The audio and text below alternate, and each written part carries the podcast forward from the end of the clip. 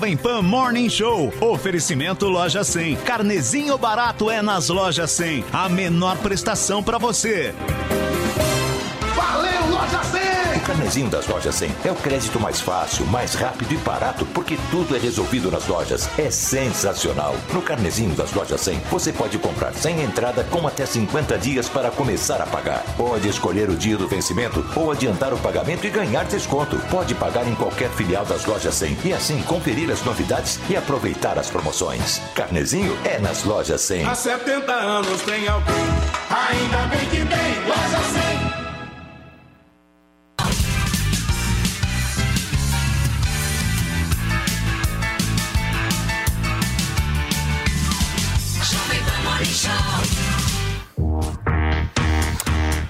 Minha excelência! Bom dia para vocês que nos acompanham na programação da Jovem Pan News. Tudo bem? Tudo certo por aí? Como é que foi de final, foram de final de semana? Tudo tranquilo? Preparados? Porque nós estamos começando a última semana antes das eleições 2022, o segundo turno tão esperado por todos e o nosso primeiro assunto de hoje não poderia ser outro. Daqui a pouquinho a gente vai trazer a prisão de Roberto Jefferson.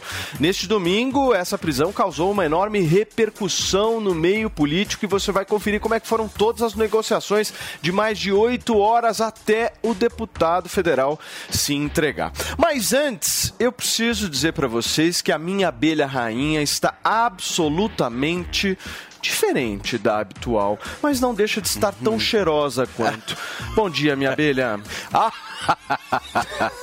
Muito bom dia, bom dia, Paulinho, bom dia, Guga, bom dia para você. Olha só, pois é, Paulinha está de férias, mas eu aqui continuarei também durante toda essa passagem dela lá pelas terras do Tio Sam. Eu estarei aqui com vocês, viu? Filipão, qual que é a hashtag de hoje? Pois é, a hashtag de hoje, a hashtag de hoje é a seguinte, anota aí, olha só. Eu não gosto de personagens. Não gosto de personagens. Por quê? Tudo isso em cima da polêmica série de Silvio Santos, o rei da TV, que está causando, a, tá causando a maior polêmica. Inclusive, as filhas do próprio apresentador já vieram nas redes sociais e meio que deram uma esculhambada aí em toda a situação. Então aproveite, sobe a hashtag, porque aqui no Morning Show você tem até o meio-dia para poder entrar nessa bolha digital e fazer tudo acontecer, né, Paulinho? Muito bem. Filipão, prepara a granada aí, porque Bora a nossa lá. queridíssima Carolina Belim tem um VT completo de toda essa história da prisão do ex-deputado federal Roberto Jefferson. Roda. Roberto Jefferson, ex-deputado federal do PTB, foi reconduzido à prisão neste domingo após ter resistido a uma determinação do Supremo Tribunal Federal e atacado agentes da Polícia Federal. Após quase oito horas de resistência e fazer ataques com arma e granadas que deixaram dois agentes feridos, Jefferson se entregou e teve a prisão domiciliar revogada. O ex-deputado federal estava preso desde agosto do ano passado. Foram expedidos dois mandados de prisão contra Roberto Jefferson, ambos pelo ministro do STF, Alexandre de Moraes. O primeiro, logo após a divulgação de vídeo no qual Jefferson faz ataques à ministra Carmen Lúcia.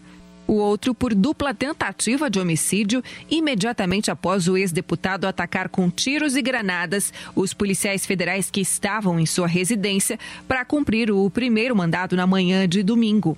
Apoiadores do ex-deputado se reuniram na porta da casa e aliados fizeram a mediação com os policiais para que Roberto Jefferson se entregasse. O ex-presidenciável Padre Kelmon auxiliou nas negociações. Ele realizou orações e convenceu o ex-deputado a se entregar à polícia. Foi Padre Kelmon ainda quem fez a entrega aos policiais do armamento utilizado por Jefferson. Logo após a rendição, o ministro Alexandre de Moraes usou as redes sociais para elogiar o trabalho que ele chamou de competente e profissional da Polícia Federal. Disse ainda que é inadmissível qualquer tipo de agressão contra policiais e citou nomes dos agentes que foram feridos com os ataques provenientes das armas de Roberto Jefferson. O presidente Jair Bolsonaro comentou a prisão em um vídeo no qual também se solidariza com os policiais feridos. Como determinei ao ministro da Justiça, Anzo Torres, Roberto Jefferson acaba de ser preso. O tratamento dispensável a quem atira em policial é o de bandido. Presto minha solidariedade aos policiais feridos no episódio. O Tribunal Superior Eleitoral publicou uma nota repudiando as ofensas e xingamentos contra a ministra Carmen Lúcia. A Defensoria Pública da União também se posicionou em nota. O ministro da Justiça, Anderson Torres, comentou o ocorrido em suas redes e disse que o ministério em que atua está empenhado em apaziguar a crise. Em carta assinada pela defesa e pelo próprio Roberto Jefferson, é exposto o argumento de que ele está privado da liberdade por decisão ilegal, já que não possui foro de prerrogativa para ser julgado pelo STF.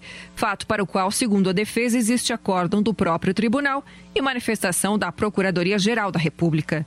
O ex-deputado diz ainda que a indignação decorre de ver brasileiros passando por situações semelhantes, violados de suas garantias constitucionais. Jefferson finaliza dizendo, aspas, Deus-te brasileiro esperem o espírito aguerrido dos que não se entregam na luta em prol da nação. Não me preocupo com minha situação jurídica, mas as cordas da tirania que asfixiam nossa liberdade. Fecha aspas. Muito bem, turma, vamos começar a nossa discussão a respeito do que aconteceu ontem. Aliás, repercutiu demais, né? Muito. Claro. Não sei como é que foi o final de semana de vocês, mas, meu, virou caos. No mundo. Só isso, lugar né? onde eu estava. Se falava só, só isso ontem, né? Uma... Eu fiquei impressionado. Eu acho que isso vai repercutir pelo resto da campanha. A gente vai passar até quinta-feira debatendo quer, né, isso. Guguinha? Você quer eu que isso aí se arraste isso. até domingo, né? Sinceramente, o que eu queria... Até as próximas eleições.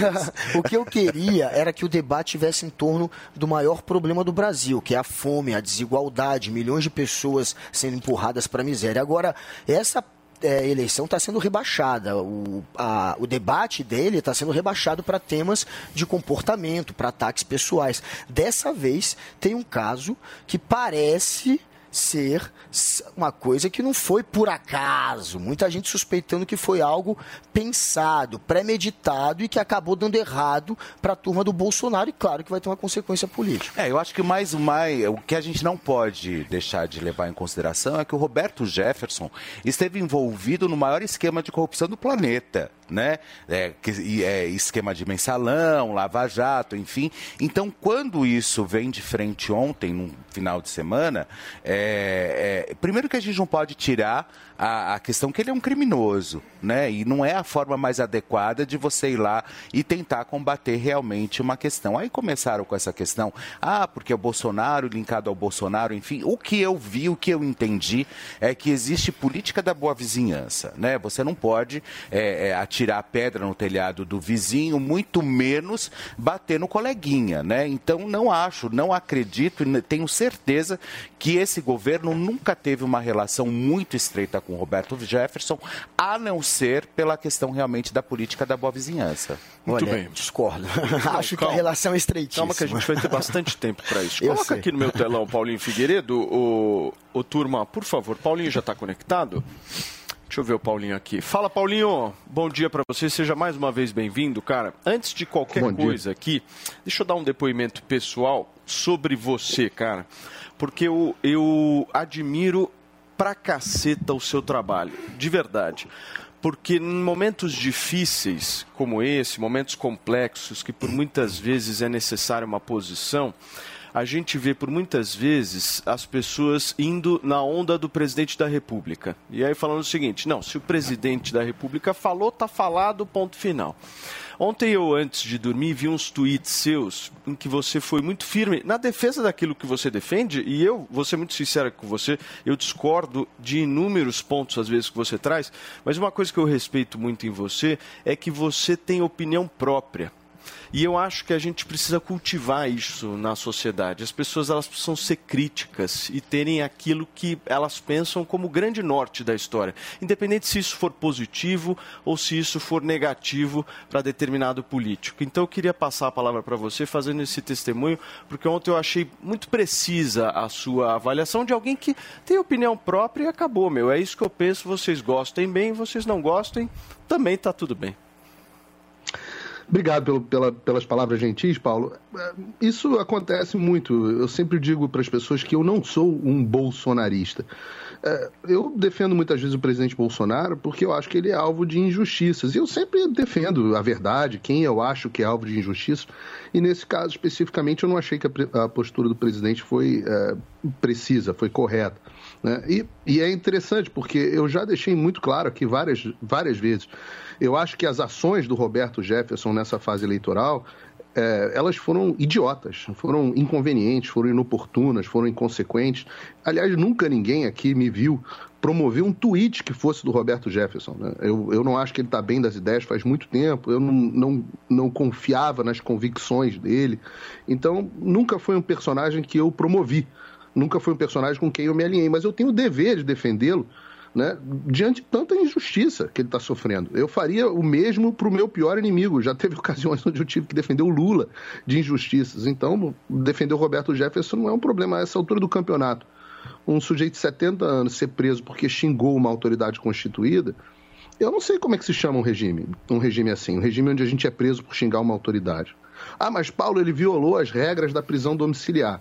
E aí eu, eu, eu trago o óbvio do direito, né? Que se o inquérito original o inquérito da, do, do, do, fim do mundo, do qual ele faz parte, é ilegal, todos os efeitos desse inquérito são ilegais. As medidas cautelares são ilegais, a prisão original era ilegal, a prisão domiciliar, portanto, era ilegal.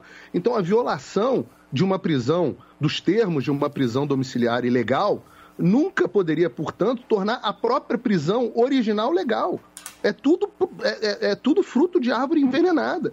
Né? E, e, aí eu acho que há uma falha lógica no argumento daqueles que, como o presidente Bolsonaro, dizem que o Roberto Jefferson é vítima de um inquérito ilegal, mas condenam a forma como ele reagiu à prisão.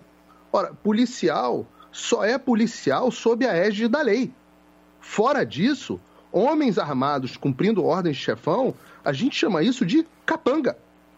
Se você considera as ordens uh, ilegais, o inquérito ilegal e, portanto, as ordens do Alexandre de Moraes ilegais, aqueles policiais não estão agindo sob a égide da lei. Então, como é que eles são policiais? É uma fala lógica. Né? Eu, eu jamais, em sã consciência, recomendaria que alguém agisse dessa forma. Mas a essa altura, nenhum policial pode dizer, Paulo, que desconhece a ilegalidade dos atos desse inquérito. Quando eles cumprem uma ordem desses, desses inquéritos, eles não estão mais agindo por dever funcional. Estão agindo por mera conveniência pessoal. Estão pensando em manter o empreguinho deles. É. E eu juro que eu me coloco, tento me colocar no lugar dos policiais. Eu só não consigo me imaginar preferindo prender, em última instância até matar, porque atiraram nele, num senhor de 70 anos, alvo de uma ordem flagrantemente ilegal. Não dá para preferir isso a simplesmente me negar a cumprir essa ordem. Não tem um constrangimento da polícia? Num dos vídeos que estão aí na internet dos policiais é, conversando, parece que há um constrangimento, mas não o suficiente para que eles não cumprem a ordem. Então, assim, desculpa, os policiais não contam, ao contrário do presidente Bolsonaro, com um pingo da minha solidariedade. Me desculpem, um pingo, uma gota da minha solidariedade.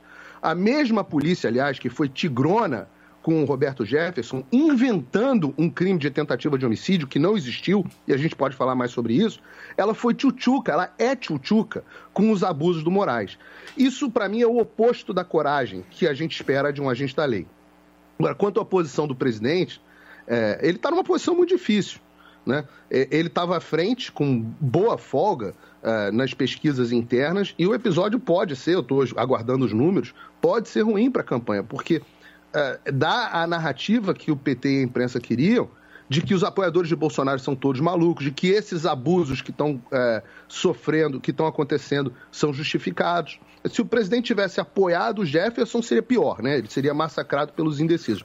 Mas quando ele ataca o Jefferson, ele comete uma injustiça que desagradou a muitos dos eleitores do presidente. Eu não acredito que a ponte de tirar voto, mas desagrada. O que, que eu acho que deveria ter feito, então? Apelar ao poder da realidade dos fatos, chamando a atenção para a completa destruição do ordenamento jurídico do país causado pelo Supremo Tribunal Federal. Isso está resultando no caos. Até o Wall Street Journal, ora, até o Wall Street Journal, o jornal mais importante dos Estados Unidos, está chamando a atenção para a escalada do autoritarismo que o Brasil está sofrendo. Sim. Nas últimas semanas foi o New York Times, hoje é o Washington Post. O mundo está vendo a barbárie que o STF está implementando. Fora da lei, só há caos. O Supremo Tribunal está destruindo a lei e implementando o caos. A Carmen Lúcia assume isso. Ela diz que foi só um pouquinho, só dessa vez, e aliás foi objeto do comentário do Jefferson, mal criado, grosseiro, etc., mas isso não é crime. Mas quem que acredita que os tiranos depois vão abrir mão do poder? Né? Mesmo que nós não gostemos e repudiemos Sim. o caos que está acontecendo, o presidente devia explicitar a necessidade da população entender que estamos em estado policial real, estabelecido, com a polícia, a polícia do Xandão disposta a prender e até matar senhores de idade que falem mal de tiranos no poder. Não é brincadeira, Paulo, é um momento triste para o Brasil. Sem dúvida. Olha só, Paulinho, do ponto de vista, eu quero só fazer um destaque aqui, porque eu acho que é válido a gente falar isso, porque às vezes a gente fica no meio de tanta narrativa que é colocado, que é imposto, que a gente fica absolutamente confuso. Ontem eu vi um início no Twitter de uma galera falando o seguinte: pô, mas o Roberto Jefferson precisa ser defendido. Aí, de repente, depois que o presidente da República falou que ele era um bandido, o fogueira. Roberto Jefferson vira de defendido para bandido. Criminoso. Ou seja, isso transmite para a sociedade uma incoerência absurda. Claro. Ou seja, é o que é que se defende? Se defende o quê? Se defende o quê? Apenas ganhar a eleição e as pessoas que estão ao lado. Eu não estou julgando o mérito do Roberto Jefferson. Tá? Eu acho o Roberto Jefferson uma figura desprezível na sociedade. Essa é a minha humilde opinião. Uhum. Só que eu acho que ele era, até ontem, aliado do presidente da República. Claro. Você não joga tá um aliado no lixo desse jeito. O Bolsonaro, claro Eu penso joga. assim.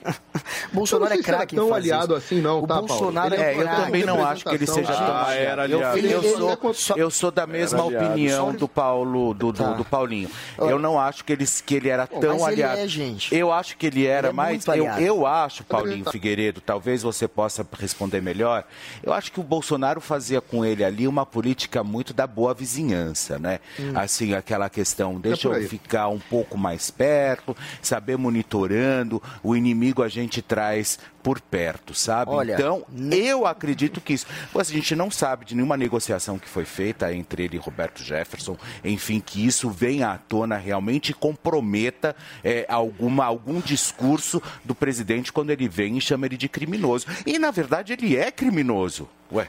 Gente, o... Mas ele é, cri... é criminoso ele é depois criminoso. do que ele fez. Ele só virou criminoso ele era candidato à presidência da República para apoiar o ele é Bolsonaro é em debate. Gente, sabe quem é o padre Pera Kelmo? Aí, um laranja do Roberto Jefferson colocado na eleição porque o Roberto não pôde entrar. O objetivo do Roberto Jefferson em ser candidato a presidente era sabotar o STF, era fazer um discurso que Bolsonaro não poderia fazer, senão ia perder tempo de televisão e direito de resposta. Então ele entrou como um laranja para agradar ao Bolsonaro bolsonarismo e depois, quando foi impedido de seguir na eleição, colocou o padre Kelmon no lugar. Padre Kelmon, inclusive, a gente viu como ele se comportou no debate, como uma espécie de acessório do Bolsonaro. Quem duvida que eles. Todo mundo sabe que o Roberto Jefferson está a serviço nesta eleição do bolsonarismo. Agora, o que eu achei é, muito estarrecedor foi ver que eu achava que o limite do, do nosso querido Ursão era aprovar sei lá, a pessoa invadir o ambiente de um jornalista e colocar uma câmera na cara, como fizeram com a Vera Magalhães.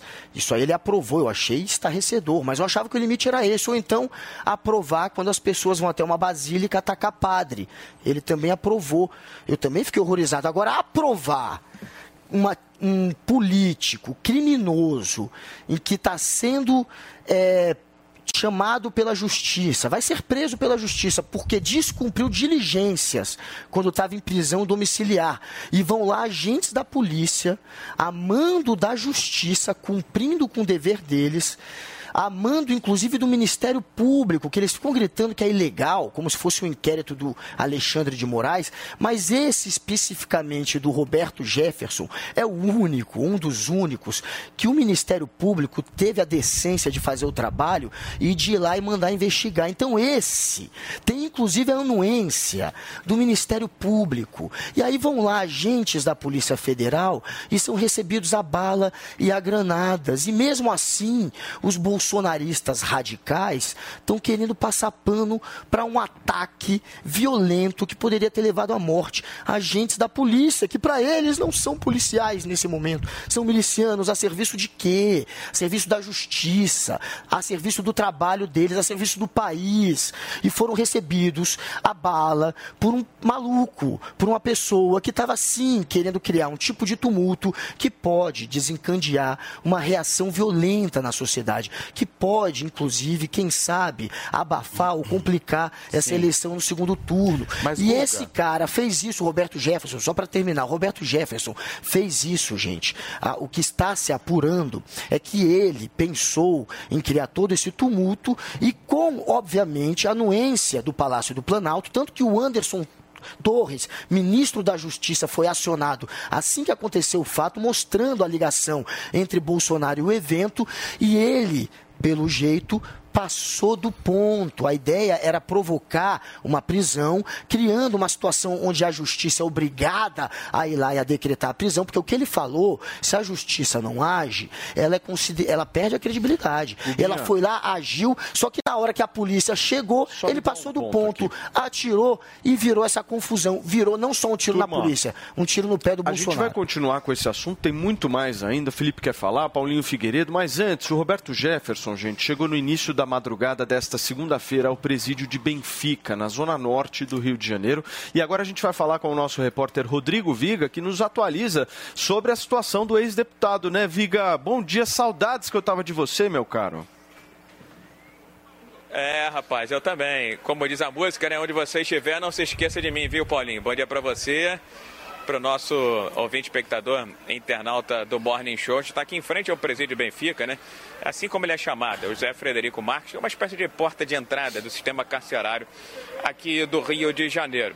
É, pois bem, é, o Roberto Jefferson, depois de resistir à prisão, foi detido ontem por volta de 19 horas em Levi Gasparian, a duas horas aqui da capital. Foi trazido para a superintendência da PF na Praça Moá, na região central do Rio de Janeiro. Chegou pouco antes da meia-noite. Logo em seguida, após ser registrado né, é, o ato de prisão em flagrante, ele foi conduzido para o Instituto Médico Legal, que também fica na região central do Rio de Janeiro, e posteriormente foi trazido aqui para o presídio de Benfica. Chegou em torno de uma hora, uma e meia eh, da madrugada. As últimas horas foram bem agitadas, segundo fontes aqui do sistema carcerário do Rio de Janeiro para Roberto Jefferson. Agora há pouco, inclusive, entrou um advogado ligado ao PTB, para tentar um primeiro contato com o ex-presidente nacional do PTB e também é, com o ex-deputado federal Roberto Jefferson. Funciona mais ou menos assim. Os detentos, viu, Paulo?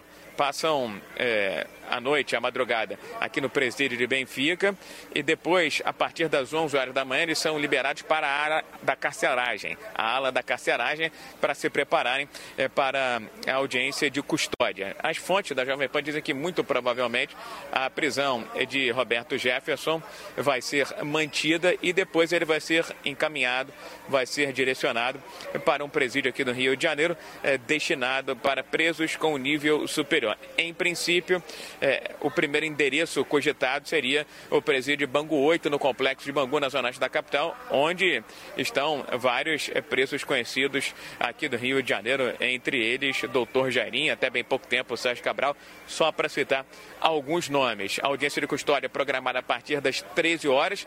Chama a atenção que o nome de Roberto Jefferson ainda não aparece nessa listagem das audiências de custódia, mas como tudo aconteceu basicamente de madrugada, provavelmente eh, o processamento dos dados dentro do Tribunal de Justiça do Rio de Janeiro está sendo atualizado e essa audiência de custódia vai acontecer sim ainda na tarde dessa segunda-feira para é, definir e nortear, balizar o destino de Roberto Jefferson. A tendência, como eu disse, é que a prisão seja mantida e que ele seja conduzido para um presídio voltado para quem tem nível superior, muito provavelmente Bangu 8, o famoso e conhecido complexo de Bangu, na zona oeste da capital. Paulo. Muito bem, Rodrigo Viga participando com a gente aqui nesta segunda-feira e trazendo todas as informações sobre a situação de Roberto Jefferson no presídio de Benfica. Obrigado, Viga. Forte abraço para você. Gente, são 10 horas e, e 23 23 minutos agora, 10 e 23 para vocês que nos acompanham. E chega mais, eu vou até sentar agora, porque o homem, o homem que faz careca ficar cabeludo chegou. Tudo bem, meu querido Andrade? Tudo ótimo, Vamos Paulo. falar um pouquinho de Hervik, aliás, que sensacional que foi essa semana passada. Vou falar para você. A quantidade hein? de gente que me mandou mensagem falando assim, pô, tô ansioso. Fui lá, comprei, quando é que chega, Paulo? Falo, calma, que os caras lá são organizados e vai chegar. Com certeza. Certo? E assim, ó, quem tá nos acompanhando, Paulo, é importante deixar bem claro para nossa audiência que o Hervik, você começa a ver o resultado muito rápido. A gente estava falando na semana passada, para comprar tratamento de um ano, a gente indica usar o tratamento de um ano para quê? Para ter um resultado bacana. Nós temos o seu antes e depois que a gente mostra aqui, que foram antes e depois de seis, sete meses assim. Você que está nos acompanhando agora, gente, que está sofrendo, né, Paulo, por algum motivo de queda capilar, às vezes as mulheres aí têm a questão hormonal, tem a questão do pós-parto, os homens têm a questão genética, só que os dois lados, Paulo, ninguém gosta de perder cabelo, nem Isso homem, é. nem mulher. É muito triste você perder o cabelo, você vê o seu cabelo indo ralo abaixo, você vê o seu cabelo no box do banheiro. Então, assim, o que, que acontece? Nós desenvolvemos o Hervik justamente pensando nessas pessoas, nessas pessoas que pensavam em fazer implante, nessas pessoas que não têm condições de fazer um implante, nessas pessoas que ficam desesperadas quando começam a ver aquele monte de cabelo no travesseiro, um monte de cabelo no chão da casa, no box do banheiro. Então, assim, nós estamos aqui na rádio há mais de um ano ano, Paulo. Então é um produto que tem um teste de eficácia comprovado pela Anvisa, Taxa tem o laudo de eficácia comprovado. Taxa de recompra, gente, Altíssima. é uma coisa impressionante. A cada 10 pessoas que fazem uso do Hervik, 9 voltam a comprar de novo. Então, você aí que está perdendo o cabelo, que está ficando careca e não sabe mais o que fazer, porque muita gente, Paulo, já se submeteu a diversos procedimentos para segurar o cabelo. É. Porque quando começa a ver o cabelo cair é terrível. O Andrade, é desesperador, né, Paulo? Só entre nós aqui. É. Você ficou sabendo quem é que está usando agora a Hervik, começou a passar, ficou sabendo? Eu fiquei, eu fiquei, eu fiquei sabendo assim, ó, porque disse que foi, foi de curioso, né? É, assim, não dava nada, né? Então, ah, isso aí não deve funcionar. Mesma coisa que eu. É, lá, eu, eu, acho que começou a usar meio ligada. que de curioso. Câmera close, por favor, olha na só. abelha rainha deste não, programa. É isso aí, olha só, Paulinho Andrade. E você sabe que, olha, além na compra do seu Hervik, você leva três brindes. Olha que legal. Olha que três brindes agora você pode levar. Você leva as ampolas, né, que vão estimular aí, fazer todo o tratamento bacana no seu cabelo. O shampoo, que é dois em um, que além de combater a oleosidade, ele também vai te deixar aí fantástico, fantástico. E olha só, e também o sérum capilar, que o sérum capilar, ele vem aí justamente para você que quer acabar com os brancos do seu cabelo. Não é maravilhoso? faz voltar a cor Olha só, é Inclusive, aí, o Guga Noblat tá usando também, né, Guguinha? O Regenera. Tá usando, é? Então, Opa, gente, o topetão. a gente começou a chamar esse tratamento de combo capilar mesmo. Por quê? Porque ele tem é, é o produto para, além de parar de cair o cabelo, estimular o crescimento e ainda acabar com o fio branco. Você que está nos acompanhando aí, gente, dá uma olhadinha no espelho. Viu que tá aquela entrada muito grande, não tá gostando do que tá vendo, já começou a aparecer os apelidos. Ah, é onde eu encontro? Você encontra ligando para nós no 0800 020 16 1726, liga agora. Uma coisa eu falo para você, não espera cair todo o cabelo. Dá o primeiro passo, liga pra gente no 0800 020 1726. A gente sabe, Paulo, que o cabelo ele começa a cair por quê? Ele começa a ficar ralo. Então ele fica com o cabelo triste, fica com o cabelo fininho. É e cabelo começa... chateado. É o cabelo né? chateado. Quando começa a usar o Hervik, ele começa a ficar um cabelo forte, ah. ele começa até a mudar a cor, a textura do cabelo, ele dá uma mudada. Por quê? Ele Porque ele um fortalece. personal trainer, Exato. né? Ele fica mais... um, um cabelo meio, meio marombado. Marombado. Exato. Gente, liga, você encontra ligando no 0800 020 1726. A gente acabou de ver aqui os brindes, agora mudou, não é a Paulinha Brindes. Quem que é hoje, Paulo? Agora é a nossa abelha rainha Brindes. Abelha olha, rainha Brindes é, essa semana. Olha gente. só, e você vai levar esses três brindes, como eu já disse para vocês. A ampola, olha só, o Regener e o shampoo que auxilia também aí no combate à oleosidade. O Regener acaba com os brancos e a ampola você faz o seu Felipe, tratamento levando todo o seu ó, Hervik. Exatamente. Então, Felipão, vamos fazer assim, ó, só para deixar bem claro para é. nossa audiência aqui, assim, ó, tá levando uma coisa importante. Levando o tratamento de um ano, você vai garantir os três brindes. Então, leva o tratamento de um ano do Hervik para dar adeus à queda e estimular o crescimento, mais os três brindes da nossa abelha rainha Brindes. Então, mas se me ah. desculpa, abelha, ah, é, você não vai engambelar sua brinde, não. Eu ah. quero é desconto, porque o que as pessoas hoje elas querem saber, por isso que elas estão nos acompanhando Paulo, aqui agora, é qual que vai ser o desconto para início início de semana? Para hoje, tava conversando com o Michel. Faz uma promoção boa. Eu vou fazer o seguinte, eu vou fazer Boa. uma promoção excelente, que é o melhor valor que nós temos, Hum. que é o desconto de lançamento, desconto de um ano atrás, quando a gente começou aqui na rádio, que era sem brinde. Então você vai estar pagando É o desconto menor de um valor. menor valor já anunciado, desconto de um ano atrás e vai estar levando mais três brindes. Só que assim, gente, levando o tratamento de um ano, levou o tratamento de um ano, garante três brindes e garante o menor valor já anunciado, desconto de um ano atrás, que era sem brinde, e hoje o menor valor com três brindes para ligar no Até que horas? 0800 020 1726. Isso que eu ia falar agora. Hoje a gente não vai conseguir delimitar tempo. Eu consegui só meio lote, Paulo. Meio lote são os 100 primeiros. 100 primeiros. Então, os 100 primeiros que Boa. ligarem agora no 0800 020 1726 pagam o menor valor e levam três brindes da nossa abelha rainha Brinde. É isso, tá aqui, ó. 0800 020 1726, o menor valor já anunciado aqui neste programa, mais os brindes do nosso Ai, ai. queridíssimo Felipe Campos para que vocês possam Aqui, fazer o tratamento capilar completo de um ano. Dá para parcelar, frete grátis, mas os 100 primeiros já, já deve ter acabado, mas corre. Exatamente, aproveita. Vou que dá tempo. Show careca, né, Obrigado, Felipão? Andrade. Turma, vamos voltar para nossa discussão de Roberto Jefferson aqui. Em que parte nós estávamos? Você estava querendo queria, não, dar uma na verdade, cutucada. o que eu gostaria, assim, foi? é que o Guga, com, com toda essa retórica, porque o Guga fala muito bem, né? A gente não pode tirar essa capacidade dele. Que ele contasse, inclusive, para os telespectadores, para quem está acompanhando agora a Jovem Pan, contasse por que, que o Roberto Jefferson Ah, está preso. Né? Claro. Eu acho que essa, eu acho que é a grande É um bom ponto. sacada. Eu Sabe acho por que que é um bom ponto? Mas conta desde lá de trás. Sabe por que que é um bom da Lava ponto? Jato, Ah, desde o mensalão. Ele já foi- ele é um Não, criminoso você, condenado você pelo comenta mensalão. desde ali. O Lava eu- Jato ele não estava, mas o mensalão tá. então, quem mas então acompanha pelo aproveita rádio. e Para vocês que nos acompanham, são 10 horas e 30 minutos.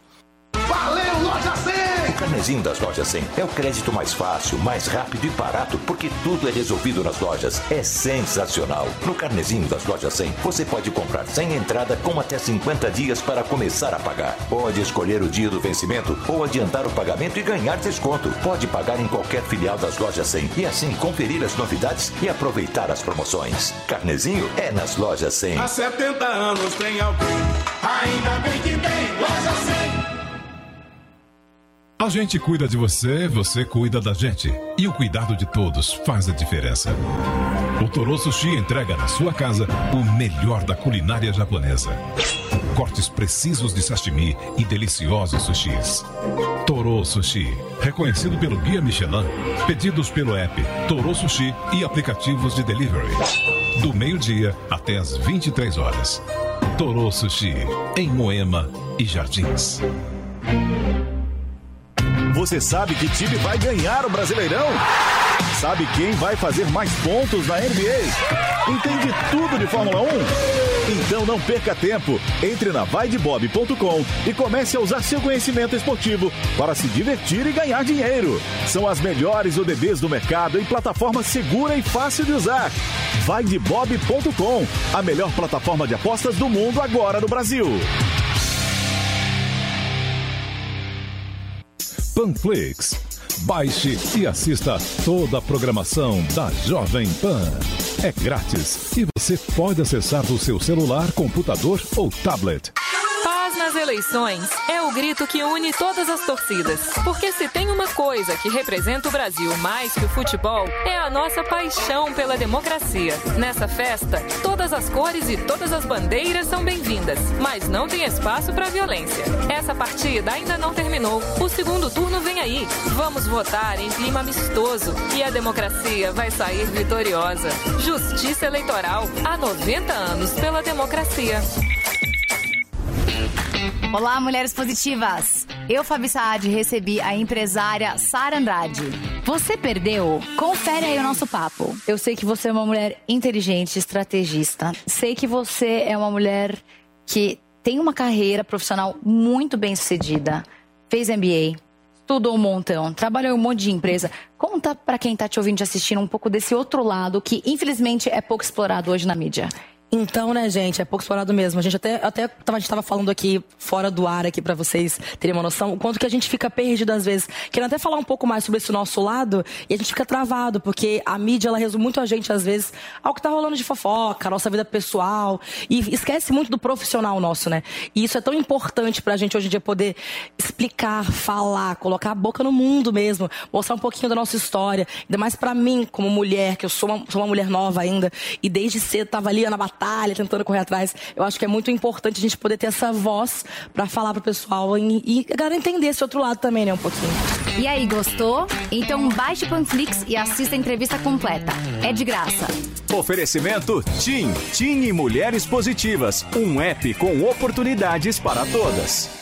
Você sabia que a TIM é parceira do projeto Mulheres Positivas? Todas as clientes TIM têm acesso gratuito ao aplicativo para poderem se desenvolver profissionalmente, com cursos de diversas áreas, encontrar vagas de emprego e ainda ficar perto de onde elas sonham chegar. E sua empresa pode ajudá-las a crescer ainda mais. Seja também um parceiro e ajude a valorizar o talento de muitas mulheres. Baixe o app Mulheres Positivas para saber mais e venha fazer parte desse movimento.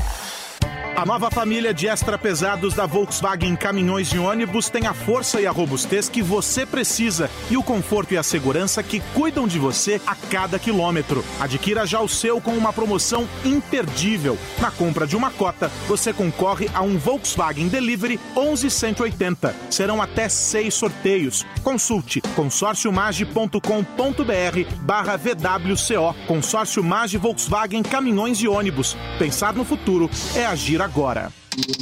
Você, conectado com a informação. Rádio e internet. Jovem Pan News.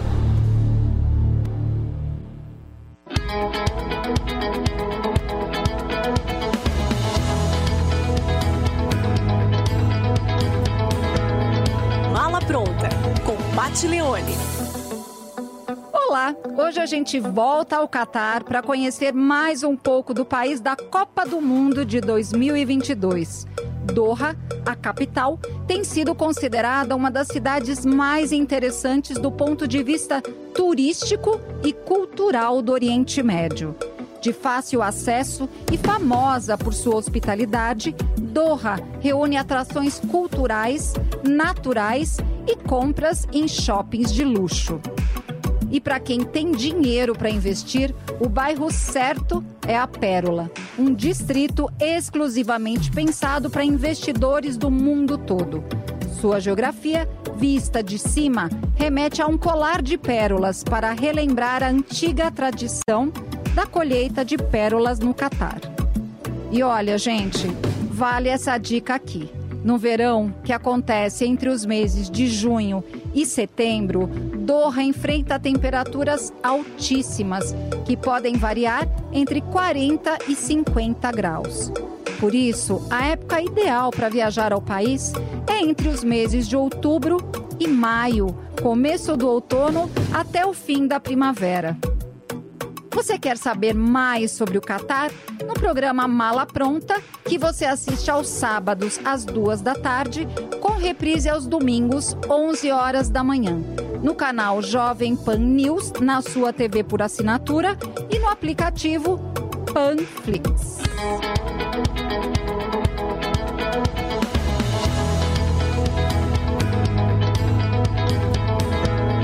Mala pronta, com Pat Leone. Verdade, uma opinião diversa do presidente nesse caso especificamente.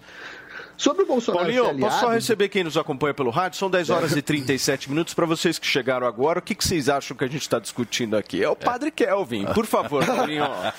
Padre Kelvin é demais.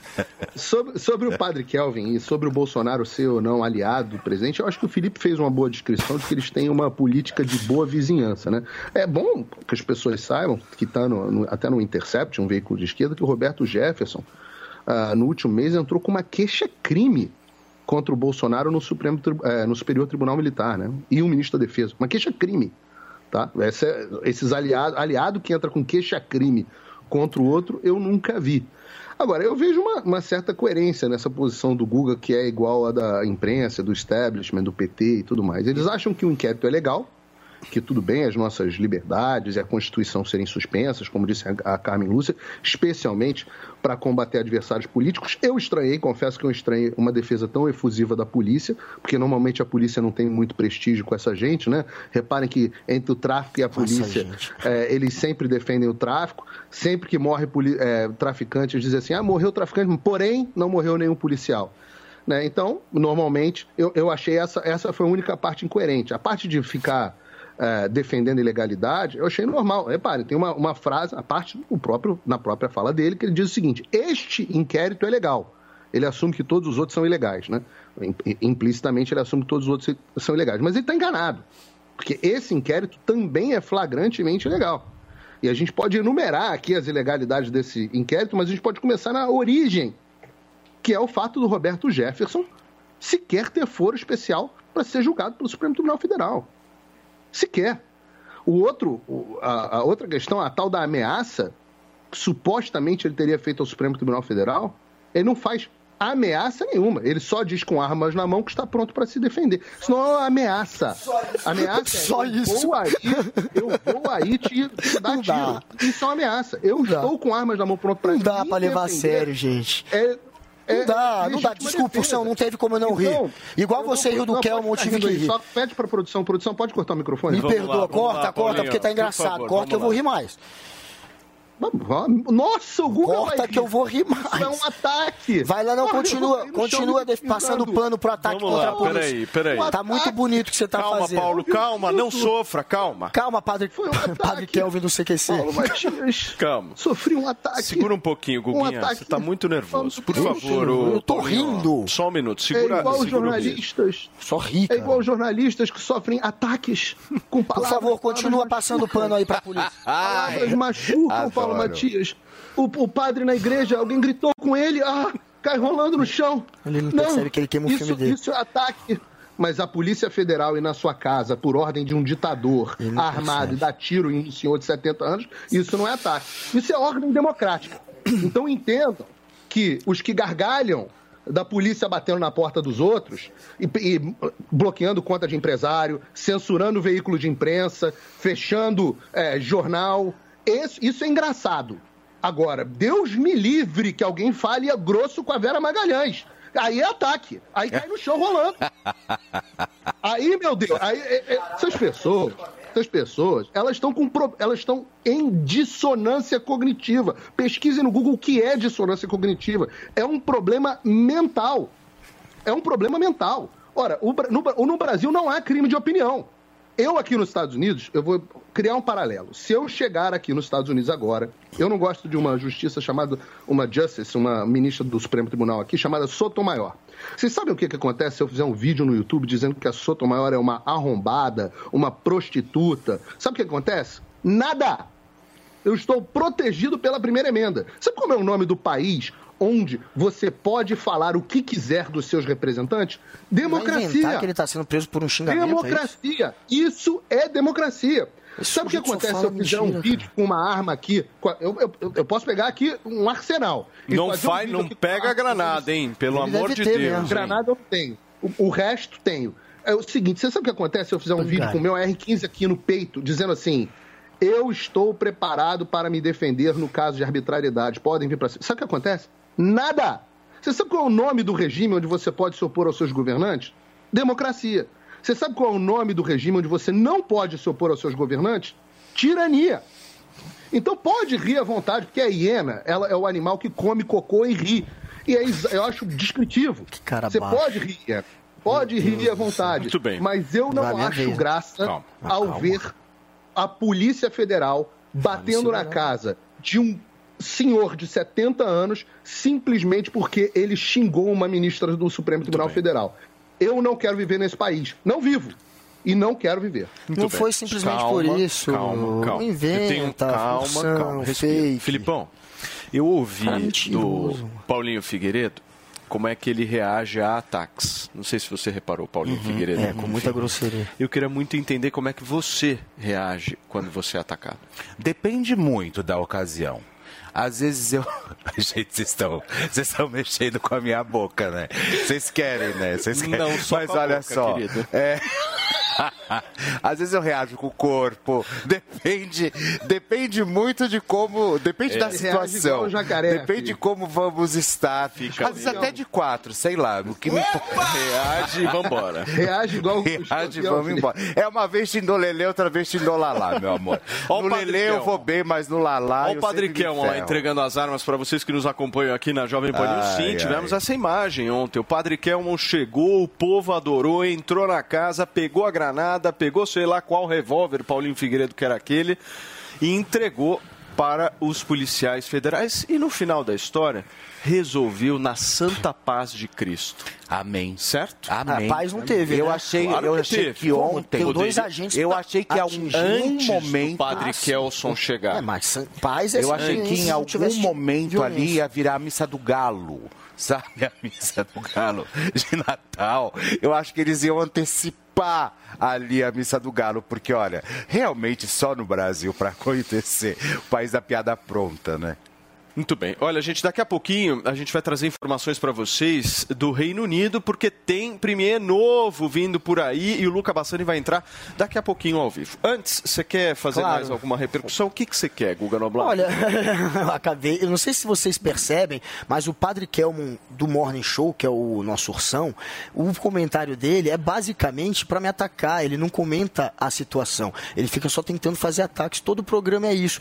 E é sempre em cima de mentira, de. Fake news, ou de ofensazinha rir, né? baixa. Ele é estilo Padre Kelmo mesmo. Mais uma vez ele fez isso. Agora o pior, o mais tô hilário bem, foi ver o Guga. nosso Padre Kelmo passar pano para um ataque contra a polícia. O que vocês estão vendo aqui é o nosso Padre Kelmo, um ursão, passando pano para um ataque contra agentes da Polícia Federal. Segundo eles, que estavam cumprindo uma ordem ilegal, portanto, passível de alguém responder com uma arminha na mão, tentando se defender. E ele ainda passou pano para o vídeo, dizendo que ele só estava com armas na mão, dizendo que ia se defender da justiça. Jamais aconteceria nada nos Estados Unidos para quem fizesse isso. Aqui no Brasil, amigão, ele está sendo investigado num inquérito que tem, sim, ligação com o Palácio do Planalto, que tem um grupo que está a serviço de uma narrativa é anti-establishment para atacar as outras instituições, para pulverizar, como diz o Bolsonaro, todo mundo o poder da especial? justiça. Porque se você pulveriza o poder Todo da justiça, especial, você então. dá mais poder para o executivo, para o presidente. Então, esses tem foro estão todos se comportando como fantoches do Bolsonaro, inclusive o Roberto Jefferson. O que ele fez ontem, gente, foi terceirizar o que o Bolsonaro faz. Quem fala para você responder, que até o que o Ursão está Bolsonaro, e o fazendo, ele até concorda. Pera aí, a minha vez, com licença. Corta o microfone dele. Quem fala para você não aceitar mais é, responder É. a, a decisões de Alexandre de Moraes e quem fala para você se armar para de, pra defender a sua liberdade, mesmo que custe a sua vida, é o Jair Bolsonaro. Foi exatamente isso que Roberto Guguinha, Jefferson fez. Quem censura aqui é o Paulinho Censura, hein, queridinho? Vocês estão querendo pedir para cortar microfone aqui? É só Xandão Matias Mas que faz quando pedem isso, pra cortar o meu, corta, né? Turma, Xandão Matias. só um Não, cortar o meu, Eu vou corta. cortar o seu Paulinho Censura, Xandão. vai agir aqui. Olha Só só, turma. Rishi Sunak, ex-secretário de Finanças do Reino Unido, é o novo premier britânico. Nós vamos diretamente para Londres conversar com o nosso Luca Bassani para entender um pouco mais a rapidez de todo esse processo, né? Ontem surgiu uma notícia, Luca, até que o Boris Johnson poderia voltar ou não, mas ele foi lá e falou: não, não volto de jeito nenhum, e isso abriu um bom espaço para o Sunak.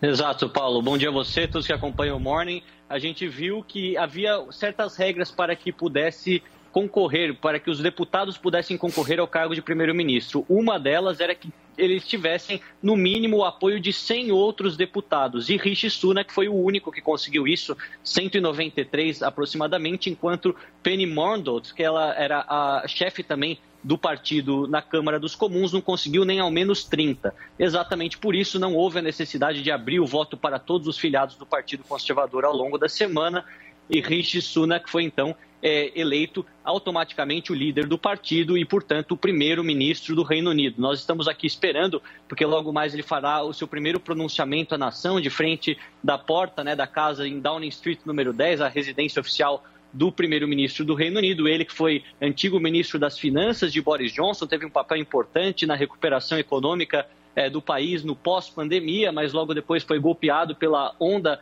é, de crises né, causadas pela guerra na Ucrânia. Mesmo assim, uma pessoa experiente nesse aspecto, estudou em Oxford, em Stanford, é uma, um grande, tem, teve grande sucesso em sua carreira também no setor bancário e ele será o primeiro primeiro-ministro de origem indiana do país, essa comunidade dos indianos, que são mais de 4 milhões em todo o Reino Unido, né, os, do sul asiático, melhor dizendo, né, Paquistão, Índia, Bangladesh, e nós temos então que ele poderá, na, na, representatividade, significar também os imigrantes, aqueles que são frutos do Império Britânico, chegando ao mais alto cargo do governo britânico. Mas, ao mesmo tempo, terá as grandes dificuldades de um legado econômico ruim, deixado pela sua antecessora, Liz Truss, que durou apenas 45 dias frente ao cargo, além, é claro, de todos os desafios é, relacionados à crise energética no Reino Unido, à crise do custo de vida e à guerra na Ucrânia, na qual o Reino Unido tem se posicionado como um dos principais aliados do presidente Zelensky, com envio de, dinheiros, é, de dinheiro e também de armas. Portanto, é, será é, realmente um grande desafio essa transição, além de unir o Partido Conservador é, atrás de seu nome e evitar ao máximo que a oposição é, queira é, eleições gerais, novas eleições gerais, já que os trabalhistas do partido da esquerda, centro-esquerda, está bem cotado nas pesquisas e quer fazer de tudo para antecipar o pleito que está marcado para 2024. Muito bem, Luca. Obrigado pelas suas informações. O Luca Bassani, diretamente de Londres, trazendo todos os detalhes sobre mais essa troca à frente aí do governo britânico. Obrigado, Luca. Valeu, cara. Muito bem, são 10 horas e 49 minutos. Vamos repercutir um pouquinho disso, Vini? É isso? Pô, mas Roberto Jefferson é bem mais legal, hein? A gente vai voltar a falar de Roberto Jefferson, certo? Mas olha, antes eu quero entender quem é Rich Sunak, Paulinho Figueiredo, por favor ele é. Uh, acho que o Lucas, o Luca Bassani fez um, uma ótima, um ótimo resumo, né? Aliás, é um, é um ótimo correspondente, o Luca. Fez um ótimo resumo do que está acontecendo. E o problema todo que está no, no, Reino Unido é o seguinte: os conservadores que estão no poder adotaram as políticas da esquerda na condução da pandemia do coronavírus. O Reino Unido foi um dos países com as políticas mais restritivas do mundo. E, isso, e foram muitíssimo criticados por conta disso. Eles adotaram o Fica em Casa, a economia a gente vê depois, distribuíram dinheiro como poucos países no mundo, e o que, que aconteceu? O que, que acontece quando você reduz a produção e aumenta o gasto governamental e o consumo das famílias? Aula número um, de, primeiro período de faculdade de economia. A inflação dispara. E é isso que vem acontecendo hoje no Reino Unido inflação de dois dígitos. Desvalorização da Libra, a Libra está quase pareando com o dólar. Desvalorização da Libra recorde. É, por conta desse, dessas políticas desastradas da pandemia, as mesmas defendidas pela esquerda no mundo, o que começou a acontecer? O governo tem que aumentar a taxa de juros. Quando aumenta a taxa de juros, o que, que acontece? Todos os empréstimos ficam mais caros, tanto para o governo, por definição, né? tanto para o governo quanto para as pessoas. A economia desaquece. Você entra num estado de estagflação. E é, hoje, o problema dos países que adotaram a política do fique em casa, a economia a gente vê depois, defendidas por toda a mídia mainstream, o problema deles é justamente esse. No, aqui nos Estados Unidos a gente vê esse contraste de forma muito grande. Est estados que adotaram políticas como a, a, a Flórida, onde eu vivo, o governador Ron DeSantis, abre tudo, é, cria distanciamento inteligente, isola só os vulneráveis. Esses estados estão prosperando, bombando. Estados que adotaram o fica em casa, a, gente, a economia a gente vê depois, estão afundando. E no Brasil, nós Sim. sabemos exatamente isso, porque vivemos a restrição e as mesmas Muito tiranias bem. que implementaram no Reino Unido. Turma, Google, só isso que eu, que eu aconselho. Pesquisa em Flórida, deixa eu economia. Ir um rápido intervalo comercial, é muito isso. rápido. Na volta, eu vou querer saber uma coisa que ainda não está muito claro. Como é que a granada chegou na casa do Roberto Jefferson? É isso que eu quero saber. A gente discute granada com várias explosões daqui a pouquinho. Fica por aí.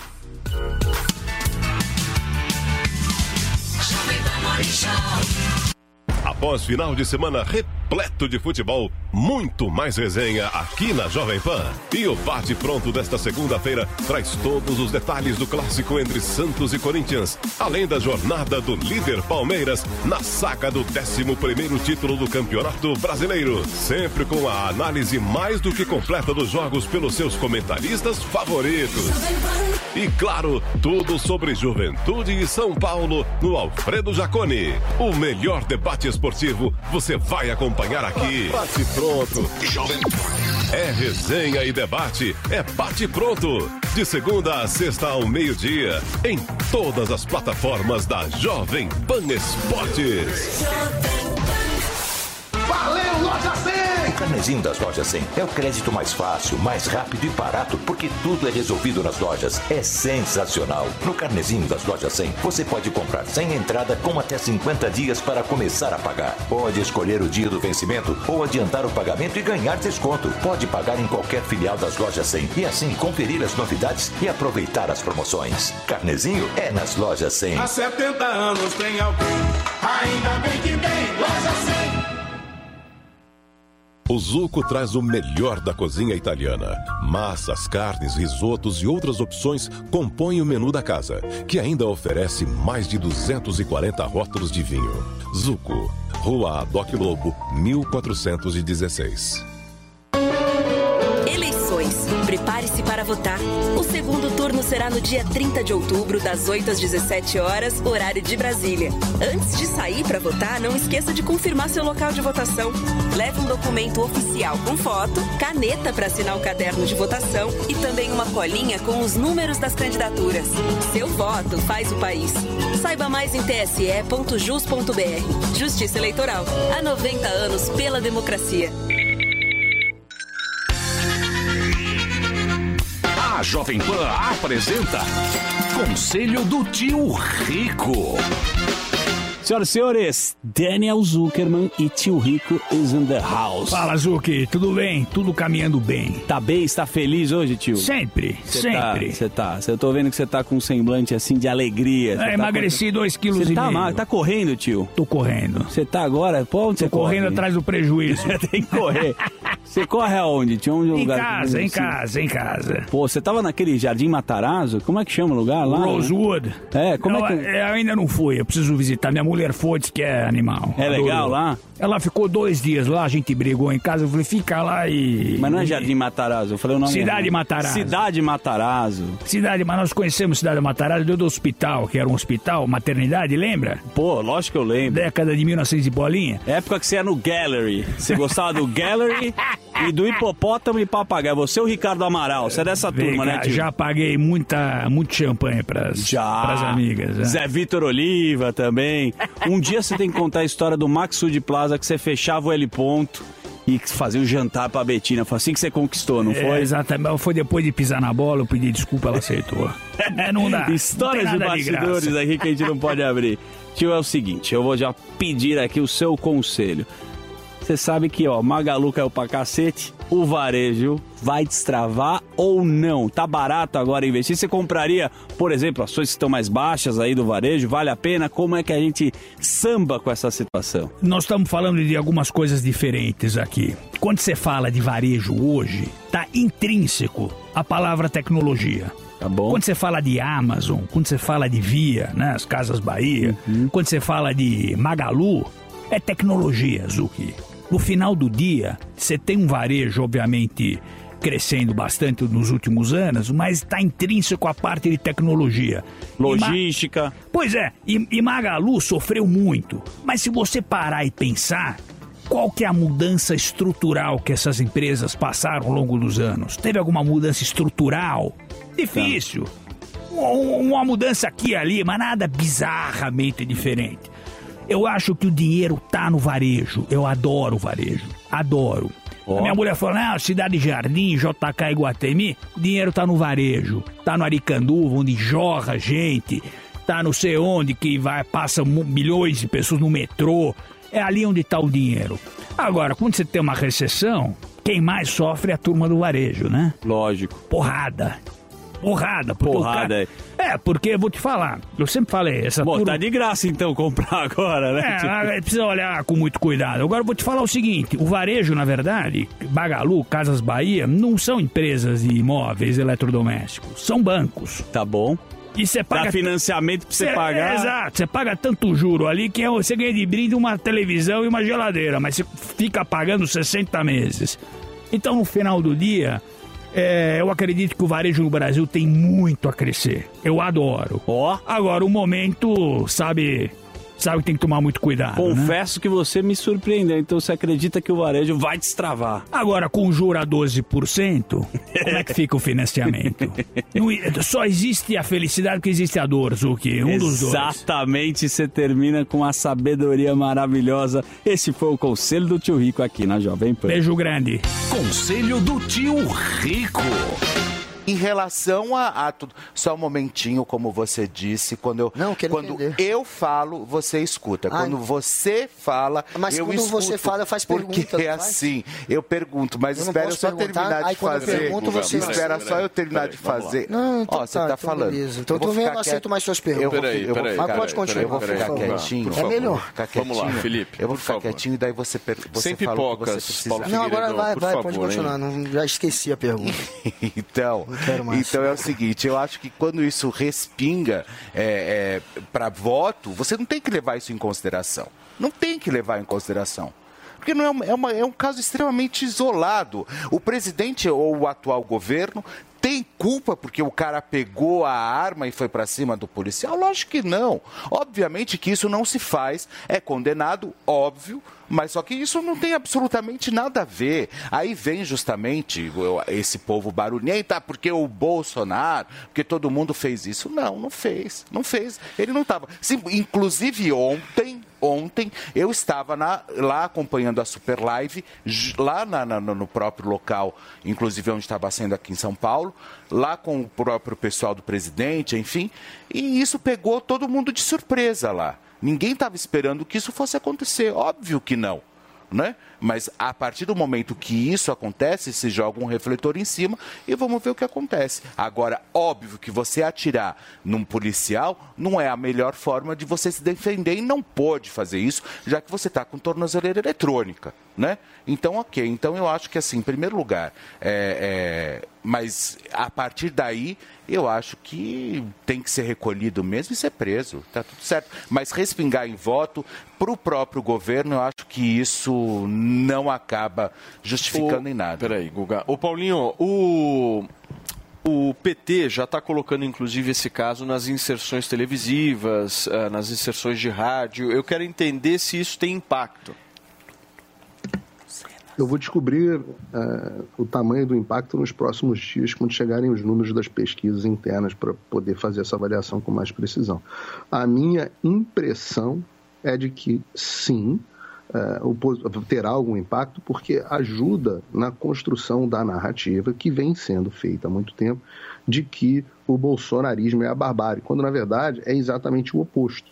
né? A, barbárie foi causada por uma ação do Supremo Tribunal Federal. Veja, o que teria acontecido se o Alexandre de Moraes simplesmente tivesse ignorado Roberto Jefferson? Já estava praticamente sem rede social. Qual o problema dele ter chamado a Carmen Lúcia de prostituta ou de comparado ela a uma prostituta? Qual o problema? O que, que isso influencia? Por que isso é uma ameaça à democracia brasileira? O que, aliás, vamos colocar as coisas nas proporções? O que parece mais uma ameaça à democracia? Um vídeo de um cara xingando uma ministra, que deveria poder pela sua, pela- pelo seu direito constitucional, ou uma ação policial na casa de um senhor de idade, com troca de tiro?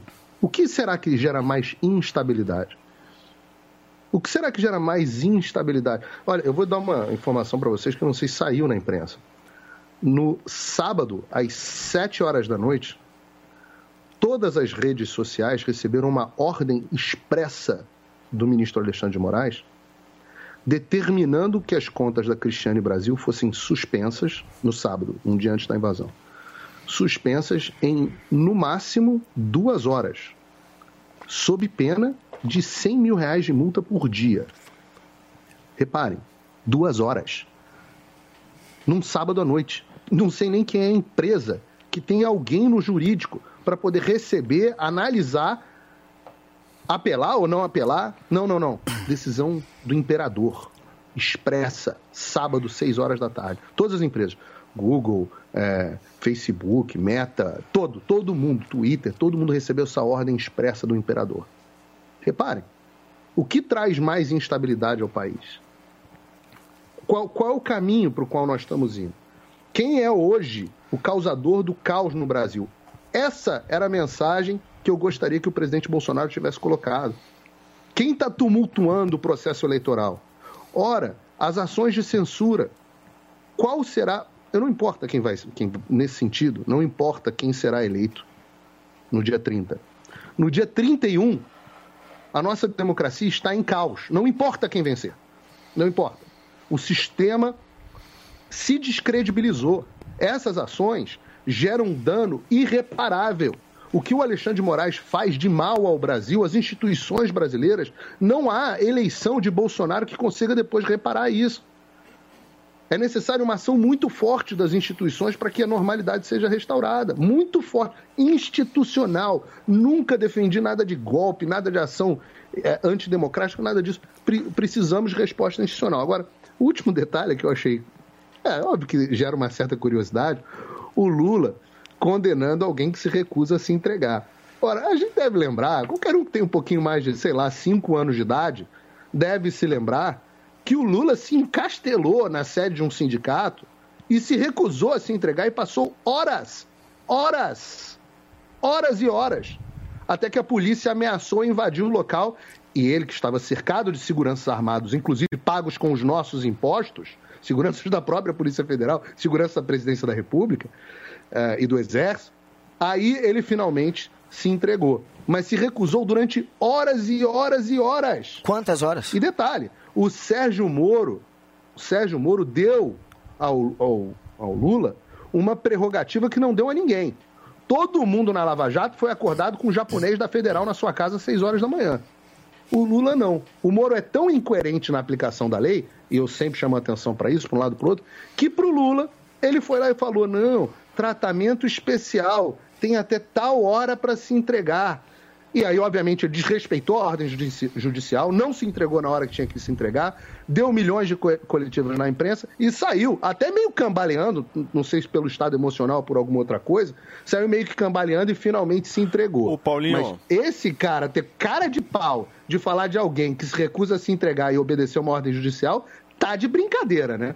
Eu acho que tem um outro ponto interessante da gente lembrar também, porque, por exemplo, quando o PT fala assim, ah, o Bolsonaro foi lá e colocou o ministro da, da Justiça para negociar e tal. Hum. Mas o PT fez a mesma coisa, né? No caso específico, por exemplo, eu me lembro muito bem quando o Lula estava para ser preso, o que, que aconteceu com ele? Virou ministro.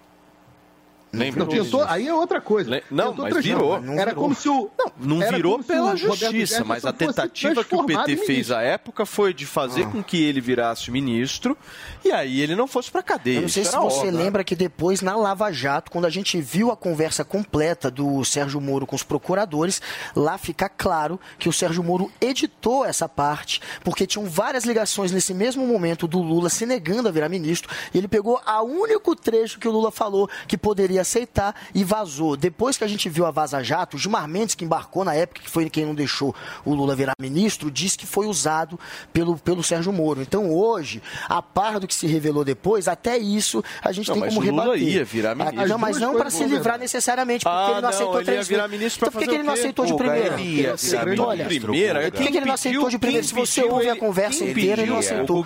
Quem pediu foi o Gilmar Mendes. Foi simplesmente o Supremo Tribunal Federal.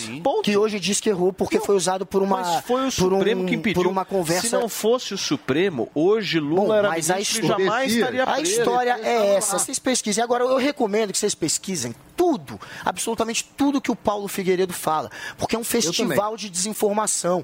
Ele é um negacionista. Ah, ele vive não. numa terra plana e a realidade dele ah. é plana, não é a realidade de quem vive os fatos a e a vida real. Globo, Tanto que o Hitler está à esquerda dele. Ele acha que Hitler é de esquerda. Ele acha é. que não teve invasão no Capitólio. Claro, ele acha que cloroquina funcionou e que o isolamento social foi um erro. Então ele é um cara que vive numa realidade paralela. Ah, eu só peço que vocês pesquisem. Quando foi tudo. que eu falei cloroquina tudo. Há funcionou? pouco ele atacou o isolamento foi social. que eu falei que cloroquina Vê se a? China é a mai- vai virar a maior potência econômica cinco anos antes, porque fez o isolamento social mais severo. E o Boris Johnson na Inglaterra é de direita que fez o isolamento lá, assim como Israel, que o fez três isolamentos seguidos.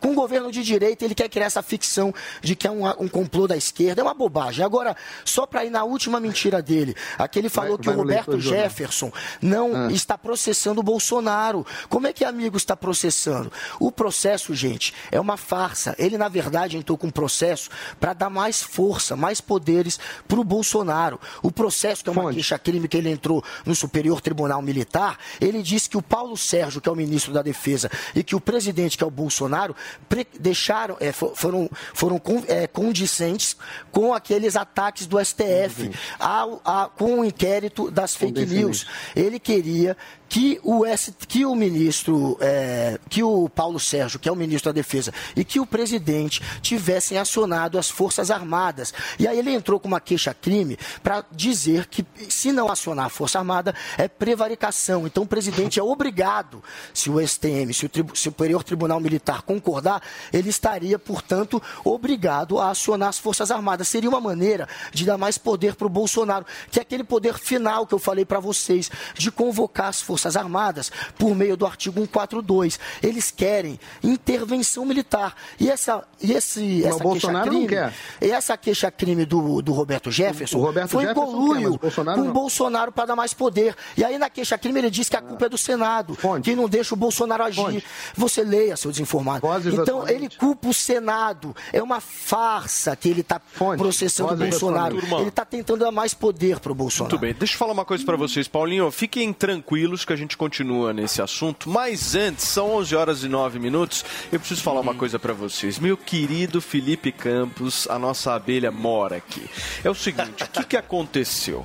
O Andrade veio aqui, a gente trouxe o menor valor já anunciado na história deste programa para que você que está nos ouvindo adquira o melhor tratamento capilar do Brasil. Esse é o nosso queridíssimo Hervik. Aí o que, que aconteceu?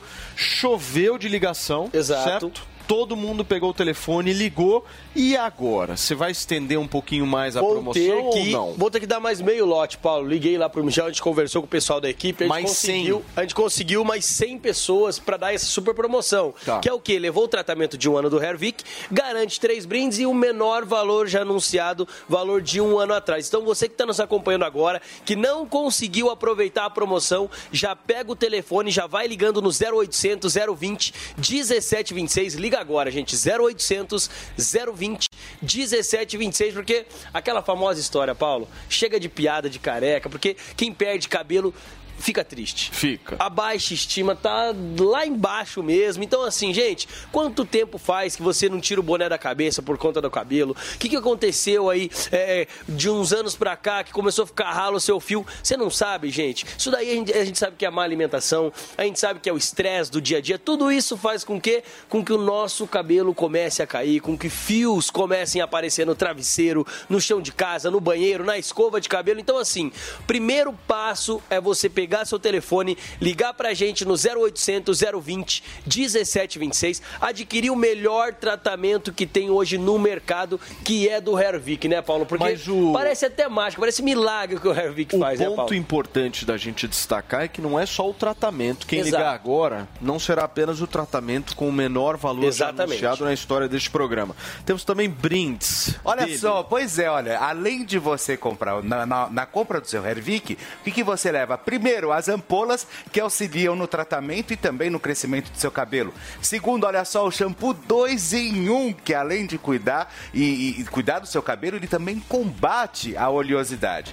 E olha só, o Regener. Pois é, olha que delícia. Você pode voltar a ter a cor do seu cabelo natural. Pois é, tudo isso com o sérum capilar Regener. Exatamente. Ai, a Paulinha. Brindes mandou um substituto sensacional, gente. Então, assim, é por isso que tem três brindes, porque como a Paulinha não tá, não ia ter brinde, viu, Paulo? Não, tem que Ainda ter. bem Felipe que o Campos Felipão tá aqui. esta bandeira. Pois é, olha só, tá Exatamente. aqui, olha, três brindes Então, gente, vocês. vamos aproveitar. Então vamos lá, vamos entender aqui. Olha lá. Você vai dar mais 100 produtos. Meio lotes, exatamente. Estou disponibilizando valor, é mais meio lote para você ligar no 0800 0800 020 1726. Adquirir o tratamento de um ano do Pagando o menor valor já anunciado, que é desconto de um ano atrás, garantindo mais três brindes. Então, assim, ó, tratamento de um ano, garante o menor, menor valor já anunciado, desconto de um ano atrás, mais três brindes para você que pegar o telefone e ligar agora no 0800 020 1726. Paulo, a gente fala pro pessoal de casa, a gente traz a transparência, a gente recebe dezenas de antes e depois de vídeos, a gente sabe que é um produto que já foi vendido para mais de 50 países, a taxa de recompra é sensacional, laudo de eficácia comprovado pela Anvisa, então qual é a dúvida ainda? Por que você acha que não vai funcionar com você? Dá essa oportunidade para você. Eu sei que você não quer perder cabelo, eu sei que você que tá ficando careca tá se desesperando. Então, antes que isso aconteça, ou se já aconteceu, pega o telefone, adquire o Hervik, liga no 0800 020 1726. E quando a gente fala que, quando, que tem pessoas que já agendaram para fazer implante lá. e cancelaram, É. nós temos aqui ó, o nosso Pô, eu exemplo um- principal. Não, eu- Paulo, tinha marcado, Eu ia tava fazer- pensando, né, Não, Paulo? Eu ia fazer mesmo. E aí resolvi desistir porque o produto foi lá e Funcionou. Resolveu o problema que eu Resolveu tinha, o problema. Que era justamente de parecer uma mata atlântica devastada. Algumas árvores espalhadas, mas a situação como um todo absolutamente crítica. Então, Exatamente. o que eu tenho para te falar é o seguinte: se você está pensando em fazer implante, eu acho super válido e não vou de maneira nenhuma Sim, falar, ah, jamais. não funciona. Pelo contrário. Agora, o implante, ele tem dois fatores que eu acho que são é, prejudiciais. Aham. O primeiro, o valor, que é muito mais Sim, caro. exatamente. E segundo, é um procedimento mais invasivo. Você tem que fazer Bem uma invasivo. cirurgia, não é tão simples assim Dolorido. o negócio. Dolorido. Aqui nós estamos falando de um tratamento que você vai passar na mão e vai esfregar no cabelo de manhã e de noite. De manhã Duas e de vezes por noite. dia. Tem que Duas ser vezes regrado. por dia certinho. E aí, meu amigo, depois de um mês, você me fala qual que é teu resultado. É impressionante como as pessoas estão satisfeitas, felizes. E o que mostra isso é a taxa de recompra do produto. Hoje é muito superior, inclusive, à taxa de compra. Ou seja, Exato. as pessoas elas estão recomprando porque viram que E funciona. as dezenas de anos e depois que Então é a o gente recebe seguinte, também, né, Paulo? 0800 020 1726, o menor valor anunciado aqui no Morning Show, os 100 primeiros mais os brindes do nosso queridíssimo Felipe Campos. Tá, aqui, olha dado só. o recado. Turma, valeu. Valeu, Paulo. Obrigado, Andrade. Valeu. Vamos voltar pro Rio de Janeiro? Vamos lá, vamos nessa, Vini. Você manda. Vamos pro Rio de Janeiro. Então coloca o nosso queridíssimo Rodrigo Viga aqui pra gente. Eu vejo o Viga. Você tá me ouvindo, Viga? Eu quero saber com quem que você tá aí. Bom dia. Tudo bem, Paulo? Estamos de volta aqui do presídio de Benfica, onde está detido desde a madrugada o ex-deputado federal Roberto Jefferson. Está voltando aqui para trazer um detalhe que é extremamente relevante. A gente está com o doutor Paulo Ascensão, que é advogado, tem o AB, ia prestar uma assessoria jurídica aqui ao Roberto Jefferson no presídio Benfica, mas esse direito foi negado, foi alijado. É isso, doutor Paulo? É, exatamente. Eu fui em São Paulo, estava ontem, vi- viajei para cá Rio. E cheguei aqui, fui muito bem atendido, recebido. Quando foi para falar com ele, é, doutor, tem uma coisa aí que o senhor não está sabendo. Eu falei, o quê? O senhor não pode falar com ele. Eu falei, como assim? Tem estatuto da ordem? O que, que é? Ele é porque tem uma ordem do, do ministro do, do STF que não pode receber visita, nem de familiar, nem de religioso e advogado. Falei, deve estar vendo algum equívoco. Fiquei surpreso, né? Daí chamaram a segurança, falei, pô, eu vou acabar ficando preso aqui. Só falta essa. E não fui atendido no meu, direito, tá? Eu tenho o direito de visitar qualquer preso, advogado criminalista. É Paulo meu né? Então, Rodrigo, é, eu tô realmente, agora eu tô mais calmo. Na hora eu fiquei muito indignado, fiquei nervoso, porque eu nunca aconteceu isso na minha vida. Eu, eu- vou em qualquer presídio do Brasil inteiro, 24 horas por dia sou bem atendido. E fui impedido de falar com o preso, tá? Então, a minha reivindicação, que aqui não é política, eu não estou com partido político, direita, de esquerda, eu não estou com nada, nada a ver com eleição. O meu, meu motivo aqui é, liguei para Brasília, setor de prerrogativo de Brasília me orientou a ligar para o setor de prerrogativo do Rio, fui muito bem atendido pela OAB, e está vindo uma comissão da OAB para cá, isso é muito importante, viu, Paulo? Está vindo uma comissão da OAB para cá para ver as atitudes que nós vamos tomar a partir daí. Porque eu não estou discutindo ordem de ministro, não estou discutindo se é constitucional, se é inconstitucional, isso aí não é, não é mérito. É questão agora que tem que ser resolvida uma situação de violação ao Estatuto da Ordem dos Advogados do Brasil. Um advogado criminalista que não pode falar com uma pessoa que está presa. É essa a questão. Tá? Então é relevante, aqui a, a decisão. Né? Ele proibiu qualquer tipo de visita, proibiu familiares, líderes religiosos Viga, você e me ouve? advogados. Esse e advogados aqui que pegou. Tá? Não dá para aceitar. Mas há, há, há Ah, algum o Viga, precedente ouve? na história de uma decisão como essa? Eu desconheço, tá? No, no direito nós não temos hierarquia. um ministro, o desembargador, nada disso. Tá? Não é uma hierarquia. A gente tem que cumprir ordens, lógico. Um juiz, um, um, desembargador, um próprio ministro.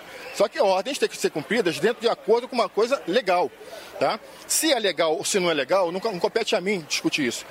Eu tenho uma, um estatuto de ordem que me dá apoio. Esse apoio que está chegando agora. Uhum. Tá? Estão vindo uma comissão aqui do setor de prerrogativa do Rio de Janeiro, já está vindo para cá para a gente ver o que, que vai resolver uma situação dessa. Essa é a questão agora. Entendi. Tá? O- o- Diga, Paulo, eu sei Não, que eu você tem queria um perguntar, questionamento, Viga, se pergunta você para puder fazer, repassar a pergunta, é, qual que é a base que está sendo utilizada até nessa decisão para que ah, a presença do advogado seja impedida? Ou seja, nesse papel mesmo que ele, que ele pegou, estava mostrando para a gente, o que está escrito ali? É impedido por qual razão, baseado em que lei, qual artigo da Constituição fala isso? Se ele puder esclarecer. Sim, sem dúvida alguma. Parece até que um integrante da OAB chegou aqui aí, para tentar resolver esse embrólio, esse impasse. O, o Paulo está perguntando o seguinte, nosso âncora, é, qual o embasamento para uma decisão como essa, dessa natureza, para proibir acesso de advogado, família e também de algum líder religioso? É como, sendo redundante, acesso ao advogado. É essa a questão. Tá? Eu, eu desconheço um embasamento na história do direito. Eu fiz uma faculdade de 5, 6 anos de especialização, tenho vasta experiência, 10 anos de defesa de vítimas de violência voluntariamente. Eu nunca vi algo do tipo. Então eu desconheço. É por isso que agora que acabou de chegar aí a comissão de prerrogativa do AB, que nós vamos discutir isso aí e vamos ver o que, que pode ser feito em relação a isso. Essa que é a questão agora, a partir de agora. O mérito para frente, o que, que vai acontecer, vai acontecer, eu vou, volto a informar vocês, me comprometo, estou à disposição. Rodrigo está com meu telefone, Paulinha também. Paulo, estou à disposição, mas por enquanto é agora que nós vamos resolver. Ok, então vai lá. A gente quer a pronta resposta. Obrigado pela atenção. Fica na expectativa de é, uma solução para esse impasse, que a gente pode chamar de um verdadeiro impasse, porque a Constituição é, tem uma determinação, tem um artigo, tem uma deliberação, e eu sou como advogado, é, com OAB, é, assessor jurídico, deveria, em tese, ter acesso a qualquer que fosse o preso, independentemente de ser Roberto Jefferson, e isso não aconteceu. Entendimento perfeito, Rodrigo. É exatamente isso. É essa a questão. Agradeço muito a Jovem Pan, Jovem Pan né, por ter essa oportunidade de elucidar isso aí, verbalizar isso aí, porque isso não pode passar em vão. Tem que ser resolvido. É uma coisa gravíssima, é uma violação ao Estatuto da- do, do Brasil. Tá? Você foi muito, muito simpático em dizer que foi um impasse. Eu enxergo uma violação, é um direito meu, de, como advogado, enxergar isso.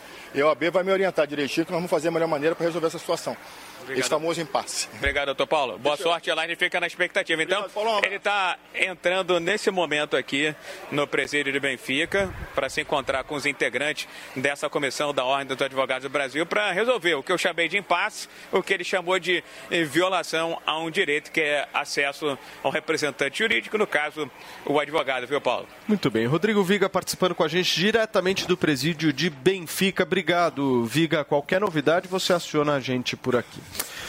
Vamos continuar a nossa discussão aqui, que estava muito boa. Qual que é o ponto que vocês Olha, querem se tem trazer uma pessoa agora? que está sendo bem tratada, já que a gente está indo para esse ponto aí do advogado que não foi recebido, mas tem alguém que está sendo muito bem tratado desde ontem pelas autoridades, é o, o Roberto Jefferson. Se, quem no lugar dele teria sido tratado como foi ontem? Ele deu tiros, ele jogou granadas, a polícia não revidou, a polícia foi para lá sem colete, inclusive, porque achava que não ia ter uma situação dessa. A polícia não foi para lá como uma tigrona, né, como foi dito aqui, muito pelo contrário. Foi lá te- é, tentando levá-lo de uma maneira muito pacífica. Ela não imaginava que ele ia fazer uma live para tentar politicamente ganhar em cima disso e muito menos que ele ia responder com tiro de fuzil. Foram 20 tiros de fuzil e três granadas, mas tem gente que acha que é possível passar pano para isso. Possível passar pano para um ato translocado desse, alguém que simplesmente atacou a polícia com 20 tiros de fuzil, uma polícia que não estava preparada para esse tipo de confronto. E sabendo que ele queria isso, e sabendo que ele queria pousar de Martin, eles não devolveram. Eles foram heróis. Eles não revidaram. Eles não caíram na provocação do Roberto Jefferson. Eles negociaram. O estranho foi esse presidente que diz não ter nada a ver com Roberto Jefferson, mas que tem tudo a ver com ele, está ligado até o umbigo, ter mandado o ministro da Justiça de imediato para negociar também lá com Roberto Jefferson. É, se não tem nada a ver com ele, por que mandou o ministro? Mas o Guguinha, posso, posso só fazer um ponto? Eu até estava pensando nesse caso específico de enviar autoridades e tal, e eu me lembrei de um caso que aconteceu aqui em São Paulo com a filha do apresentador Silvio Santos. Você lembra disso? Quando ela foi sequestrada? Patrícia. Exatamente. O que, que o Geraldo Alckmin, que era governador do estado de São Paulo, na época fez? Se dirigiu. Mandou o seu secretário de Segurança Pública Sim. e se dirigiu até o local para fazer. Porque era importante para a negociação. Essa negociação. É Sim, diferente. Mas Nesse é, eu- caso, ele não fazia diferença. Eu acho que não, eu sei, mas eu acho que nesse é que não caso fazia específico? Não fazia. Não nesse era caso fazer, né? A polícia- Aí é, aí é um julgamento de mérito, mas o que eu tô querendo dizer é, não, Não é era pra ter mandado. não é a primeira vez que acontece isso. A verdade é a Não é seguinte, a Anderson primeira Torres, a gente Não, sabe que é um ministro que funciona como uma espécie de puxadinho, o ministério dele do Palácio do Planalto, ele atua é, é, sobre os interesses do presidente o tempo inteiro. E mais uma vez ele foi lá mando do presidente, numa Nossa, o situação que que, atua a polícia estava do sim conseguindo negociar sem a presença dele. Inclusive depois foi o Padre Kelmo, virou um circo, parecia, como falou o Paulo Figueiredo, um episódio de South Park, nisso eu concordo com ele. E aí simplesmente a gente tem é, uma situação onde está nítido que o presidente estava sim preocupado e estava sim metido. E eu já expliquei aqui que esse papo de fingir que ele foi processado é uma mentira. Esse processo era para dar mais poder para o presidente. Não existe isso. A gente sabe que o Roberto Jefferson está sim atuando sempre a favor do presidente. Inclusive se colocou como candidato para isso. Depois colocou o Padre Kelmon também para isso. Eles estão atuando sempre em conluio. E, o- ele ontem, o que a gente pode dizer é que, é que o que aconteceu ontem foi um- uma espécie de atentado contra a polícia, porque reagir a bala é um atentado, e que foi terceirizado. Porque o mentor mesmo, quem criou a polarização, quem criou esse discurso de não aceitar mais eh, decisões da justiça, de reagir a bala para defender a liberdade, é Jair Bolsonaro. Tanto que a gente tem os bolsonaristas raiz fazendo essa defesa ainda do Roberto Jefferson. Eles, no primeiro momento, tiveram apoio do presidente. O presidente também fez uma, um- um- uma nota de repúdio no Twitter que pegou muito mal no primeiro momento, onde ele atacava também a justiça. E aí a gente pensou, pô, como é que o cara faz uma nota de repúdio a alguém que está fazendo o que ele manda, que é recusar, enfim, aceitar ordens da justiça, dessa justiça que ele pelo menos marcou. Então, é óbvio que o mentor, o mentor dessa história, dessa polarização, é Jair Bolsonaro. Olha, quando você fala, né, por exemplo, é, ele faz uma, uma observação referente à justiça, a gente também não pode esperar nada, né, Guga? Nada. A gente está sendo aí, é, todo mundo calado, né, tentando censurar absolutamente tudo. Então, assim, eu acho que a indignação, a indignação já vem desde lá de trás, não é uma questão. A gente só não pode esquecer uma coisa, hein? Que Jesus, Jesus ele foi censurado, né? Ele foi crucificado.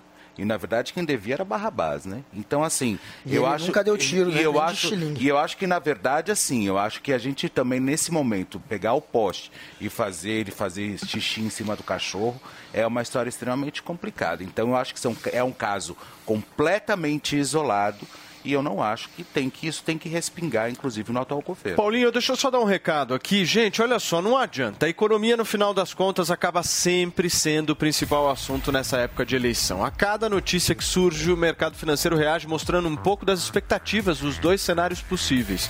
E os investidores já vão traçando suas estratégias para aproveitar as melhores oportunidades, independentemente se a projeção é de alta ou de baixa. E aí eu te faço uma pergunta. E você, tá pronto para aumentar e preservar seu patrimônio após o resultado do dia 30, agora, no domingo? Não se preocupe, viu? Ninguém mais, ninguém menos do que o nosso queridíssimo Pablo Spire. Ele está lançando o curso Toro de Ouro 2, com conhecimentos ainda mais sofisticados para você ir bem além e dar o próximo passo para ter uma carteira vencedora. Acesse agora mesmo newcursos.com.br, niucursos.com.br, ou se você quiser apontar a câmera do seu celular para esse QR Code que está aparecendo ali na lateral direita da nossa tela, você faz isso e ainda garante os descontos exclusivos no lançamento do curso. Você não pode dar mole, hein? Esse é o nosso Toro de Ouro 2. Você sabe, as informações relevantes do mercado financeiro bem cedinho é só comigo. Eu sou Pablo. Vai, Torinho!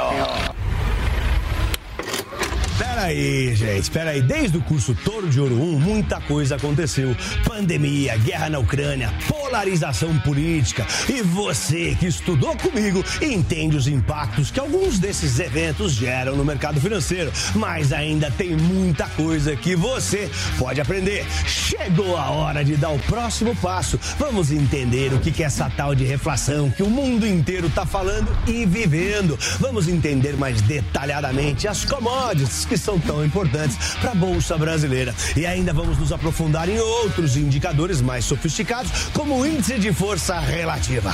Então acesse niucursos.com.br e garanta a sua vaga. Vai, Torinho! Muito bem, turma, são 11 horas e 27 minutos. Paulinho Figueiredo, eu vou para um rápido intervalo comercial. Na volta, a gente continua a discussão aqui sobre a prisão de Roberto Jefferson. Não sai daí.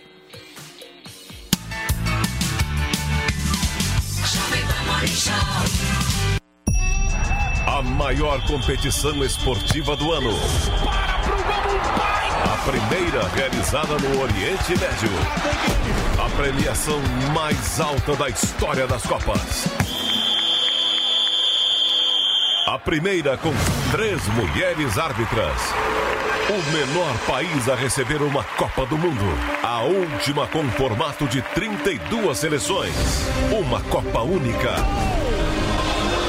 E a cobertura incomparável da melhor equipe esportiva do rádio brasileiro.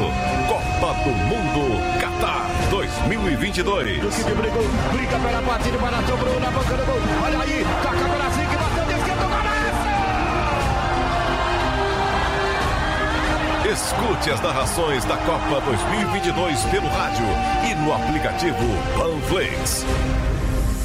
Oferecimento Loja 100. Carnezinho barato é nas Lojas 100. A menor prestação para você. Bob, o melhor site de apostas do mundo agora no Brasil. Brasil Wanna Bet. Vai de bob.com. Tectoy agora também é automação comercial. Uma nova fase para o seu negócio. Consórcio Mage. Volkswagen Caminhões e Ônibus. Seu caminhão Volkswagen em até 10 anos sem juros. Cimento CSN. Mais do que forte. É fortaço. E une a Selvi. EAD semipresencial com encontros semanais virtuais ou no polo. Valeu, Loja 100! O carnezinho das lojas 100 é o crédito mais fácil, mais rápido e barato, porque tudo é resolvido nas lojas. É sensacional. No carnezinho das lojas 100, você pode comprar sem entrada com até 50 dias para começar a pagar. Pode escolher o dia do vencimento ou adiantar o pagamento e ganhar desconto. Pode pagar em qualquer filial das lojas 100 e assim conferir as novidades e aproveitar as promoções. Carnezinho é nas lojas 100. Há 70 anos tem alguém,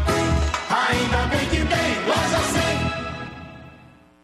Bolsonaro diz que é o pai do auxílio de 600 reais. É mentira. No início da pandemia, Bolsonaro não queria dar auxílio nenhum. Depois de muita pressão, só queria dar 200 reais. Foi a oposição no Congresso que garantiu o atual auxílio de 600. Mas com Bolsonaro, ele tem prazo para acabar. Dezembro. Tá no orçamento que ele mesmo enviou para 2023. Bolsonaro não é o pai do auxílio, é o pai da mentira. Bolsonaro nunca mais. Coligação Brasil da Esperança, PT, PCP, Sol, Rede Solidariedade, Agir, Avante, Próximo. Desfrute de momentos saborosos no Barcelos, a melhor rede de frango na brasa do mundo. Sucesso em 20 países e agora em Moema. Experimente deliciosas espetadas de frango ou filé mignon com nossos premiados molhos importados e diversas opções de acompanhamentos, além de petiscos, saladas, massas, sanduíches e caldos cremosos. Faça seu evento em um ambiente amplo e moderno com telões e teto retrátil sem custo de locação.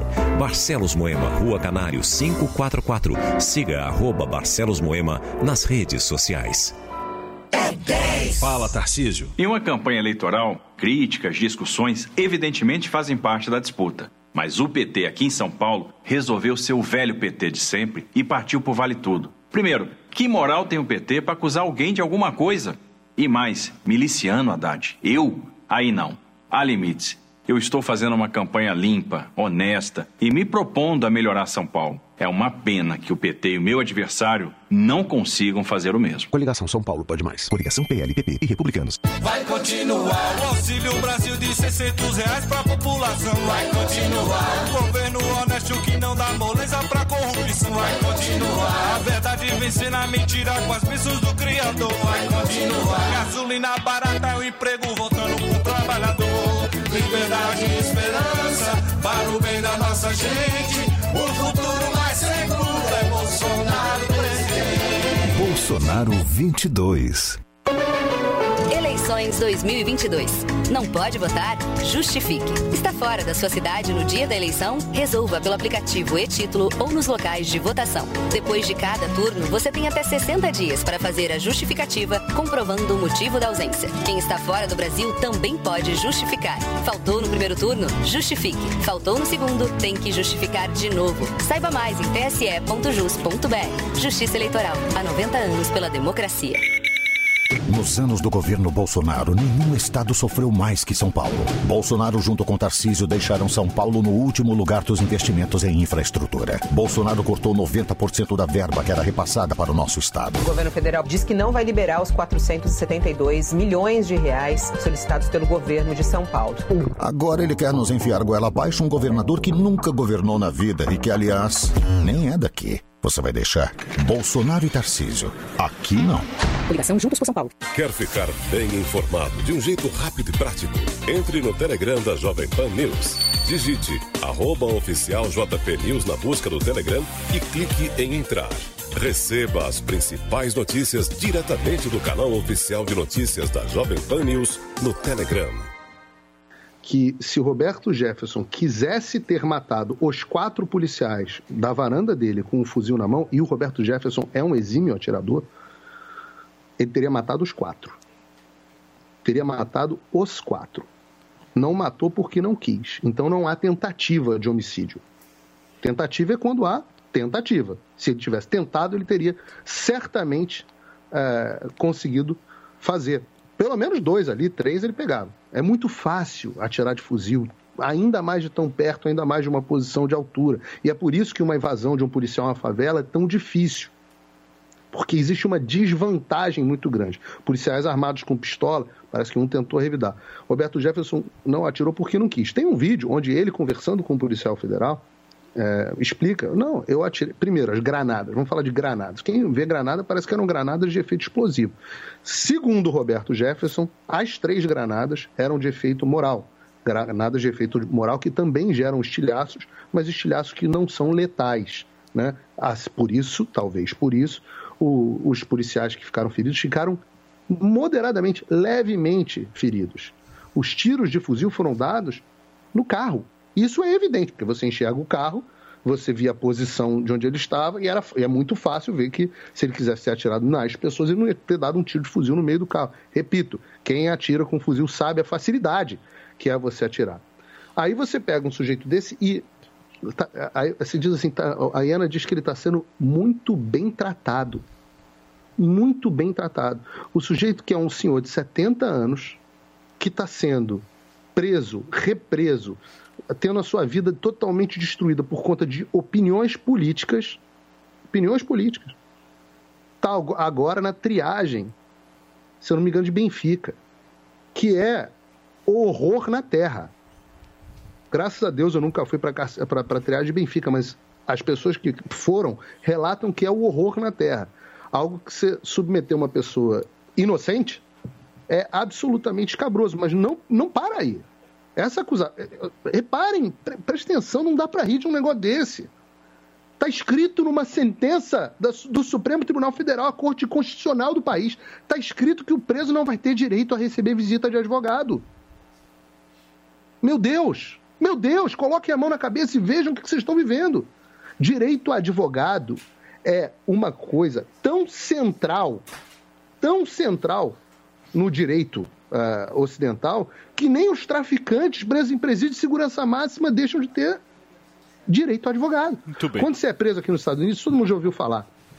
Isso é uma decisão antiga, do século passado, uh, chama Miranda Law, Miranda Rights, os direitos Miranda. Vocês já viram em filme? Toda vez que alguém é preso, o que, que a primeira coisa fala? O que, que a primeira coisa que o policial tem que falar? Você tem o direito de ficar calado. Qualquer coisa que você disser pode ser usada contra você no tribunal. Você tem o direito de falar com um advogado. É a primeira coisa, o cara, primeira coisa, primeiro telefonema do cara é pro, pro advogado na cadeia. Você tem o direito de um telefonema. Ou seja, o Alexandre de Moraes está violando os direitos Miranda. Assim, uma, se eu, eu fiz um levantamento aqui e 153 países, todos, todas as democracias do Ocidente, têm na sua Constituição o direito a um advogado. E, no entanto, tem gente que está achando isso tudo muito engraçado. É muito engraçado. É o estado das coisas no Brasil. Sabe por quê? Porque é no, no ralo dos outros. Não é no seu. Olha como esse cara é leviano, gente. Meu Deus Se fosse no seu, se fosse no seu, você estaria preocupadíssimo. Olha como ele é Eu queria ver se estivessem prendendo alguém da espaço esquerda e dizendo que a pessoa. Se o Bolsonaro tivesse mandado prender alguém da esquerda e dissesse assim, ó, não tem direito a um advogado. Não tem. Por? Se, Porque se alguém da que não tem. esquerda atirar na polícia, eu jamais vou passar pano. Vocês podem anotar e me Todos os cobrar. traficantes e vamos continuar agora. Se alguém Você da esquerda, todos se um qualquer um da esquerda, ele quer Todos. fingir que todo traficante é de Todos esquerda. Olha que cara maluco. são presos, você Corta o microfone. Paulo. Todos você eles têm advogado. Você cortou Todos eles podem ter Não, advogado. Eu calma, calma. comentário. Calma, Porque calma. com o meu porque não tem é calma, comigo não ainda tem de calma. falar. Eu quero só Não é saber se já terminaram o Acabou o show? Terminou, Não, Paulinho? por favor? Vai Não. deixar eu falar sem me interromper? Vamos lá, rapidinho, Obrigado. Paulo. Mais aí. 30 segundos só para fechar, por favor. Tô entendendo. Esses são os mesmos que defendem todos os advogados do mundo e todos os direitos para traficantes. Garantista no Brasil, só existe garantista que é garantista para esse cara. bandido, garantista para traficante.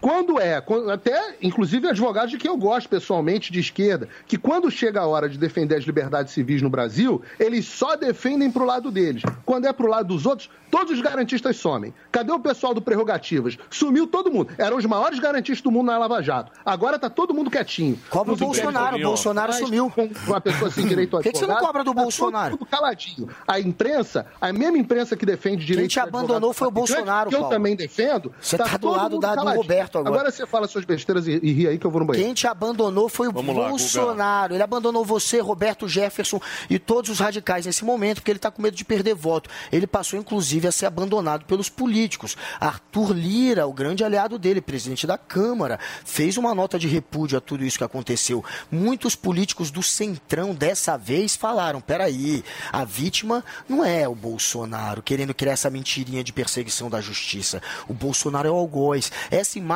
começou a ficar. É por isso que o Bolsonaro te traiu, Ursão. Chutou você, chutou Roberto Jefferson pra fogueira. Vocês estão unidos agora, juntos, nesse discurso radical. Só você e Roberto Jefferson. Tinha que cobrar, era do Bolsonaro. E você é tão leviano que você está apostando que ele não vai poder receber advogado com base em algo que a gente nem conseguiu esclarecer. Você já consegue. Gente, a gente ouviu agora o advogado falando. E com base nisso. Que a gente não entendeu Tá direito, a gente não sabe a razão. querido. A Ele já está aqui dando um Lê show.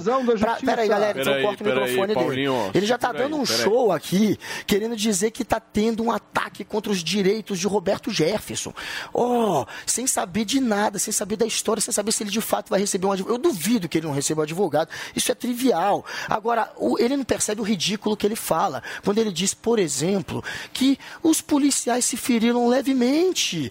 Ele poderia ter matado se quisesse. Ele não quis matar, não é tentativa. 20 tiros de fuzil, três granadas que não provoca efeito explosivo, só efeito moral. Uau, isso não é um atentado contra a polícia. Isso não é tentativa de homicídio. Olha o nível de ridículo que a gente chegou agora. Olha a defesa patética que foi feita de um atentado extremamente violento que feriu policiais, que poderia sim ter machucado alguém de uma maneira muito mais séria. E ele está aí querendo fingir que é só alguém que está se defendendo, defendendo a liberdade. E aí agora vamos desenhar para ele. Por que, que eu disse que foi o Bolsonaro? Desenhando.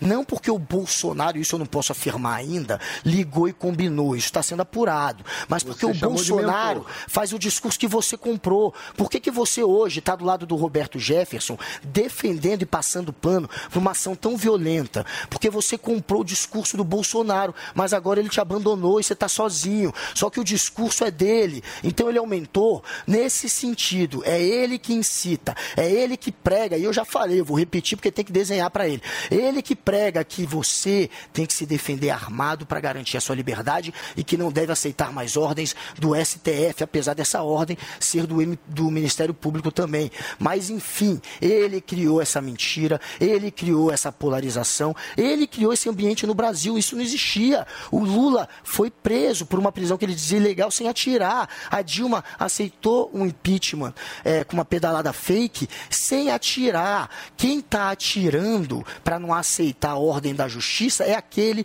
que está seguindo o que o Bolsonaro fez. E o Paulo Figueiredo é um exemplo disso, porque ele está aqui defendendo essa ação. Muito bem. Encerramos. É, eu posso Paulinho? ler aqui, eu posso ler a entrevista? A- Você a- pode fazer o que você quiser. Vamos lá. Passa teu pano. Posso ler?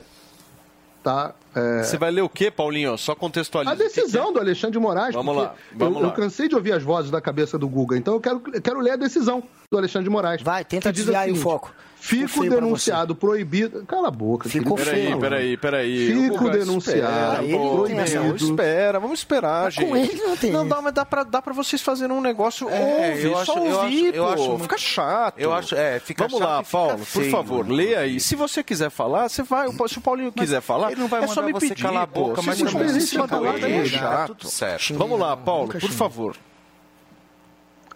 Fico denunciado, proibido de conceder qualquer entrevista, já tem um direito violado aqui, ou receber quaisquer visitas no estabelecimento é, prisional, salvo mediante prévia autorização judicial por este Tribunal Federal. Nem o, outro- nem o juiz é, de, de, de prisional pode decidir. Esse, este tribunal, o Supremo Tribunal Federal, é que tem o poder de dizer inclusive no que diz respeito a líderes religiosos, familiares e advogados.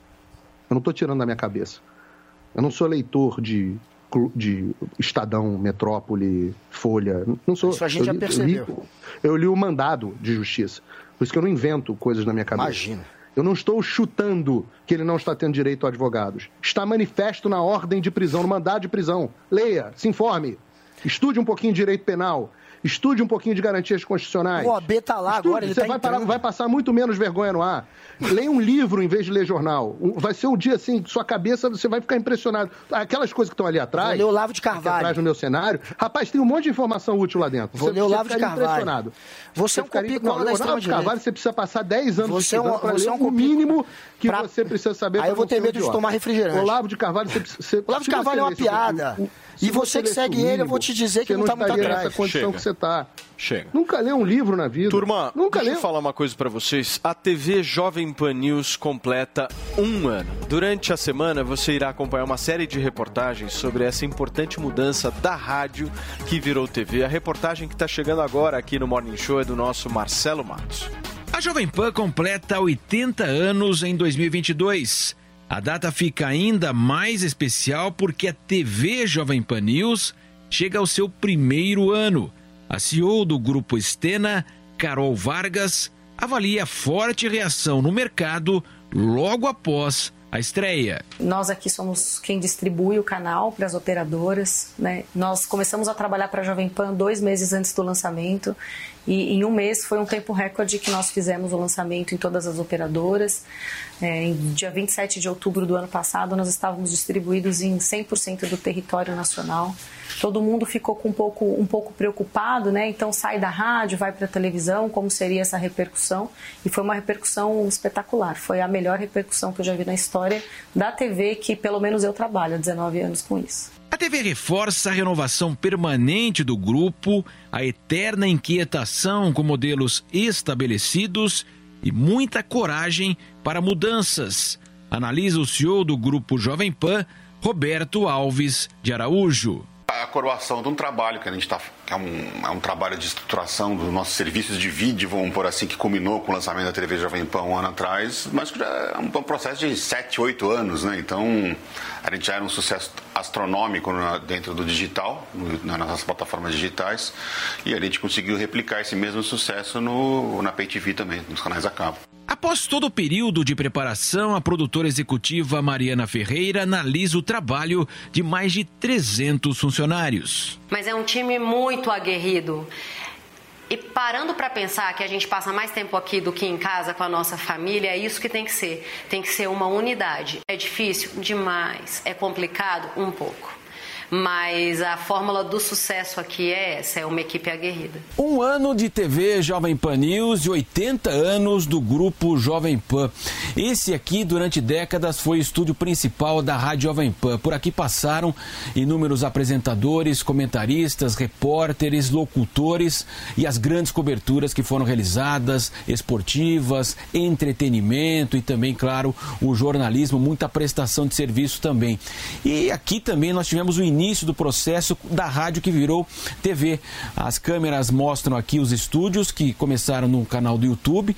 Nós tivemos toda a nossa programação então espelhada no rádio e também com imagens, essa central técnica, a técnica à direita. E depois nós tivemos o processo de construção da TV Jovem Pan News, muitas obras aqui eh, no nosso edifício, equipamentos técnicos, pessoal, para trazer para você nesse um ano de TV Jovem Pan News o melhor melhor da programação com a qualidade, evidentemente, da Jovem Pan. O apresentador Tiago Berraich acompanhou todo o processo da rádio, que virou TV. Para mim é uma honra estar acompanhando todo esse processo do rádio, da internet e para a televisão, a TV que está completando esse primeiro ano.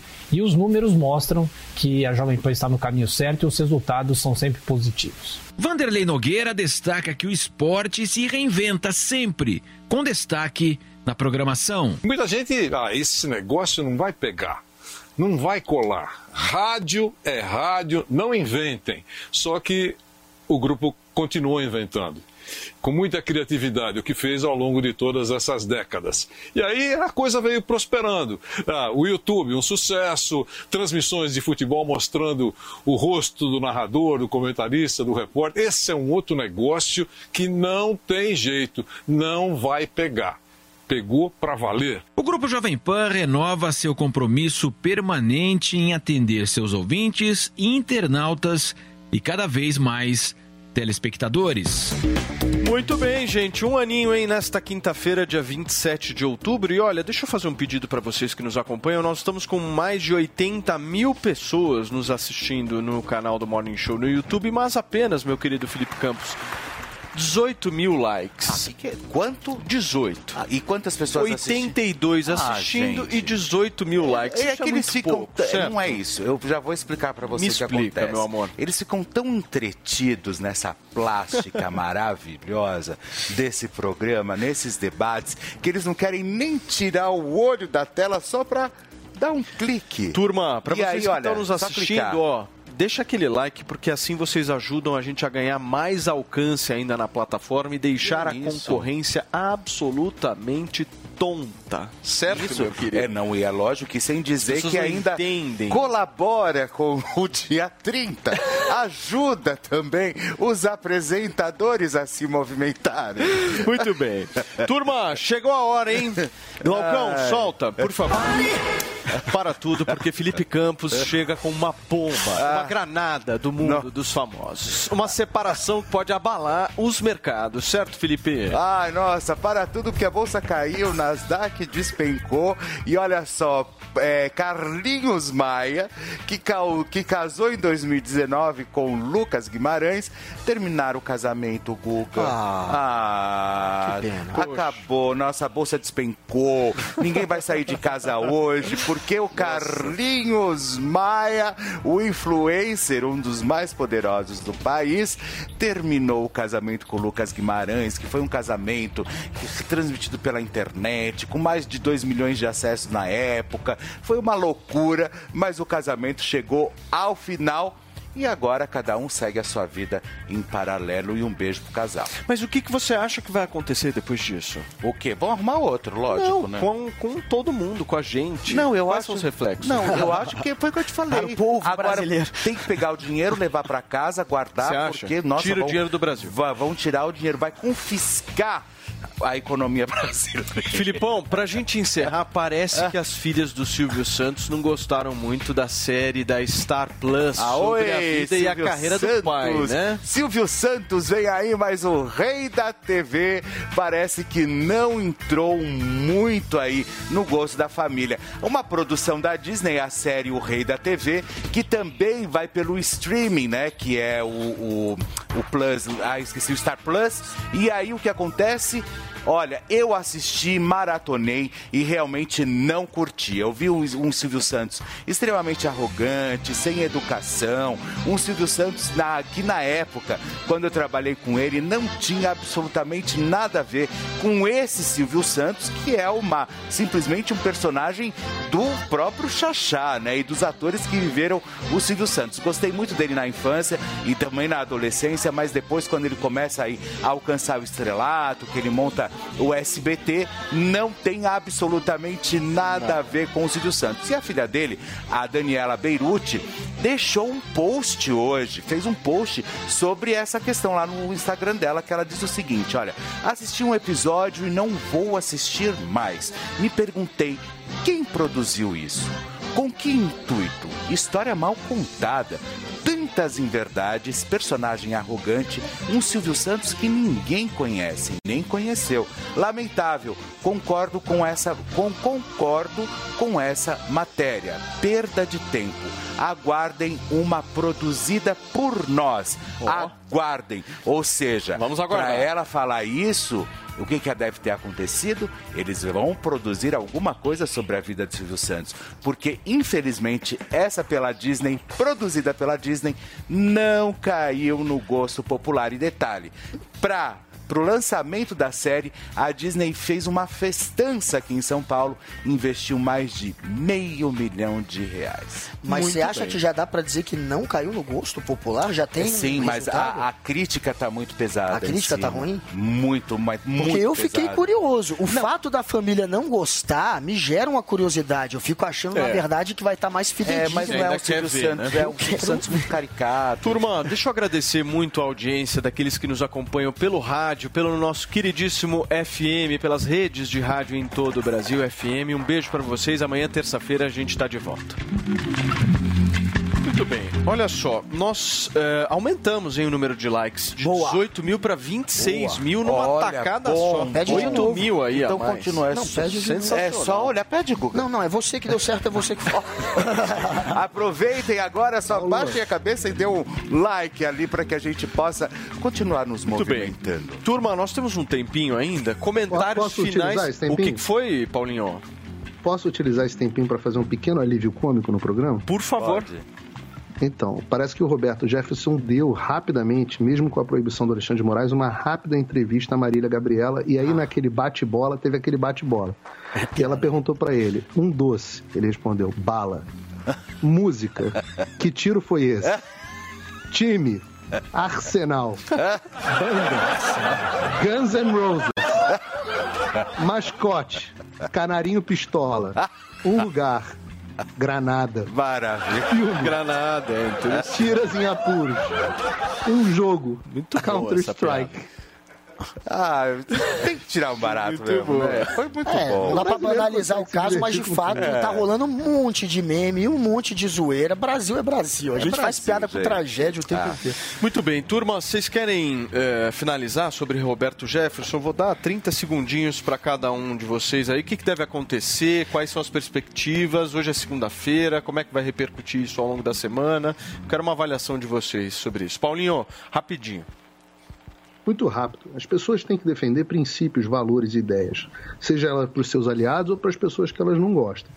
Nesse momento, a gente está vivendo um momento duro de Brasil, um momento onde as liberdades, a censura está imperando, a prisão política se tornou realidade, a violação do de direitos fundamentais, como a da presença de um advogado e de familiares. Então, nesse momento, as pessoas devem pensar qual o rumo que elas querem que o Brasil tome. Eu acho que o episódio de ontem foi icônico e triste ao mesmo tempo. Guga Noblar. Olha, essa revolta contra abuso de poder da justiça, da polícia, deveria ser vista no momento, por exemplo, que o Genivalder, que foi colocado numa, num camburão e foi morto por asfixia com gás. Ali sim, o povão sim sofre, sofre com abuso de autoridade. Agora, um É político que pôde ficar oito horas negociando a rendição depois de jogar granada e dar tiro de fuzil, realmente ficou esse sim tem todos os privilégios do Estado. O que aconteceu, gente, foi um atentado contra a polícia, quem sabe até um atentado político. Isso está, está sendo agora é, apurado para tentar é, é, fazer com que você tenha medo, para tentar interferir no seu voto, mas deu errado. Eu acho que nem são considerações, é uma dica. Não tratem isso, não coloquem tudo na mesma cesta. Separem as histórias total. Isso não tem absolutamente nada a ver com o atual governo. Eu acho que vocês têm que tratar esse caso como um caso isolado. Culpa total do Roberto Jefferson e nada mais. E os nossos tweets foram bem hoje? Foram maravilhosos, principalmente a hashtag, hashtag não gosto de personagens. Foi um- uma hashtag que bombou hoje lá, mas só que olha só, isso há 25 anos Nossa. atrás. Caramba. Lê aí, olha, por favor, vamos. Aí eu não consigo enxergar de longe. Não gosto de personagem. É, mas não gosto aqui de eu adorava. é, mas esse aqui eu que é isso, adorava. Felipe? Era aí. que é essa ah, pessoa? gente, eu, quando eu É comecei Felipe. lá na década de 90, Hum. e aí foi um prêmio maravilhoso. Por isso que eu conheço o Silvio Santos. Você era Trabalhei. loiro? Eu é, não, eu, eu cabelo parecia lindo, hein? Vanusa. Parecia Vanusa. é verdade. E aí, olha só, eu trabalhei né, durante muito tempo, mas que bom. Obrigado aí pelo tweet. Muito bem, deixa eu agradecer a vocês que nos acompanharam através do nosso queridíssimo rádio AM. Um beijo pra vocês. Amanhã a gente está de volta. Valeu, Loja 100! Nas Lojas 100, você tem tudo o que precisa na hora de comprar. Tem grande variedade de produtos, com estoque até para levar na hora. Tem preços realmente mais baixos, crédito super fácil e a menor prestação. No carnezinho ou no cartão. Nas Lojas 100, a entrega é cortesia e a montagem de móveis também é cortesia. De presente para você. É sensacional. Loja 100, 70 anos realizando sonhos. Há 70 anos tem alguém, ainda bem que tem loja 100. Você ouviu o Jovem Pan Morning Show. Oferecimento Loja 100. Carnezinho barato é nas lojas 100. A menor prestação para você.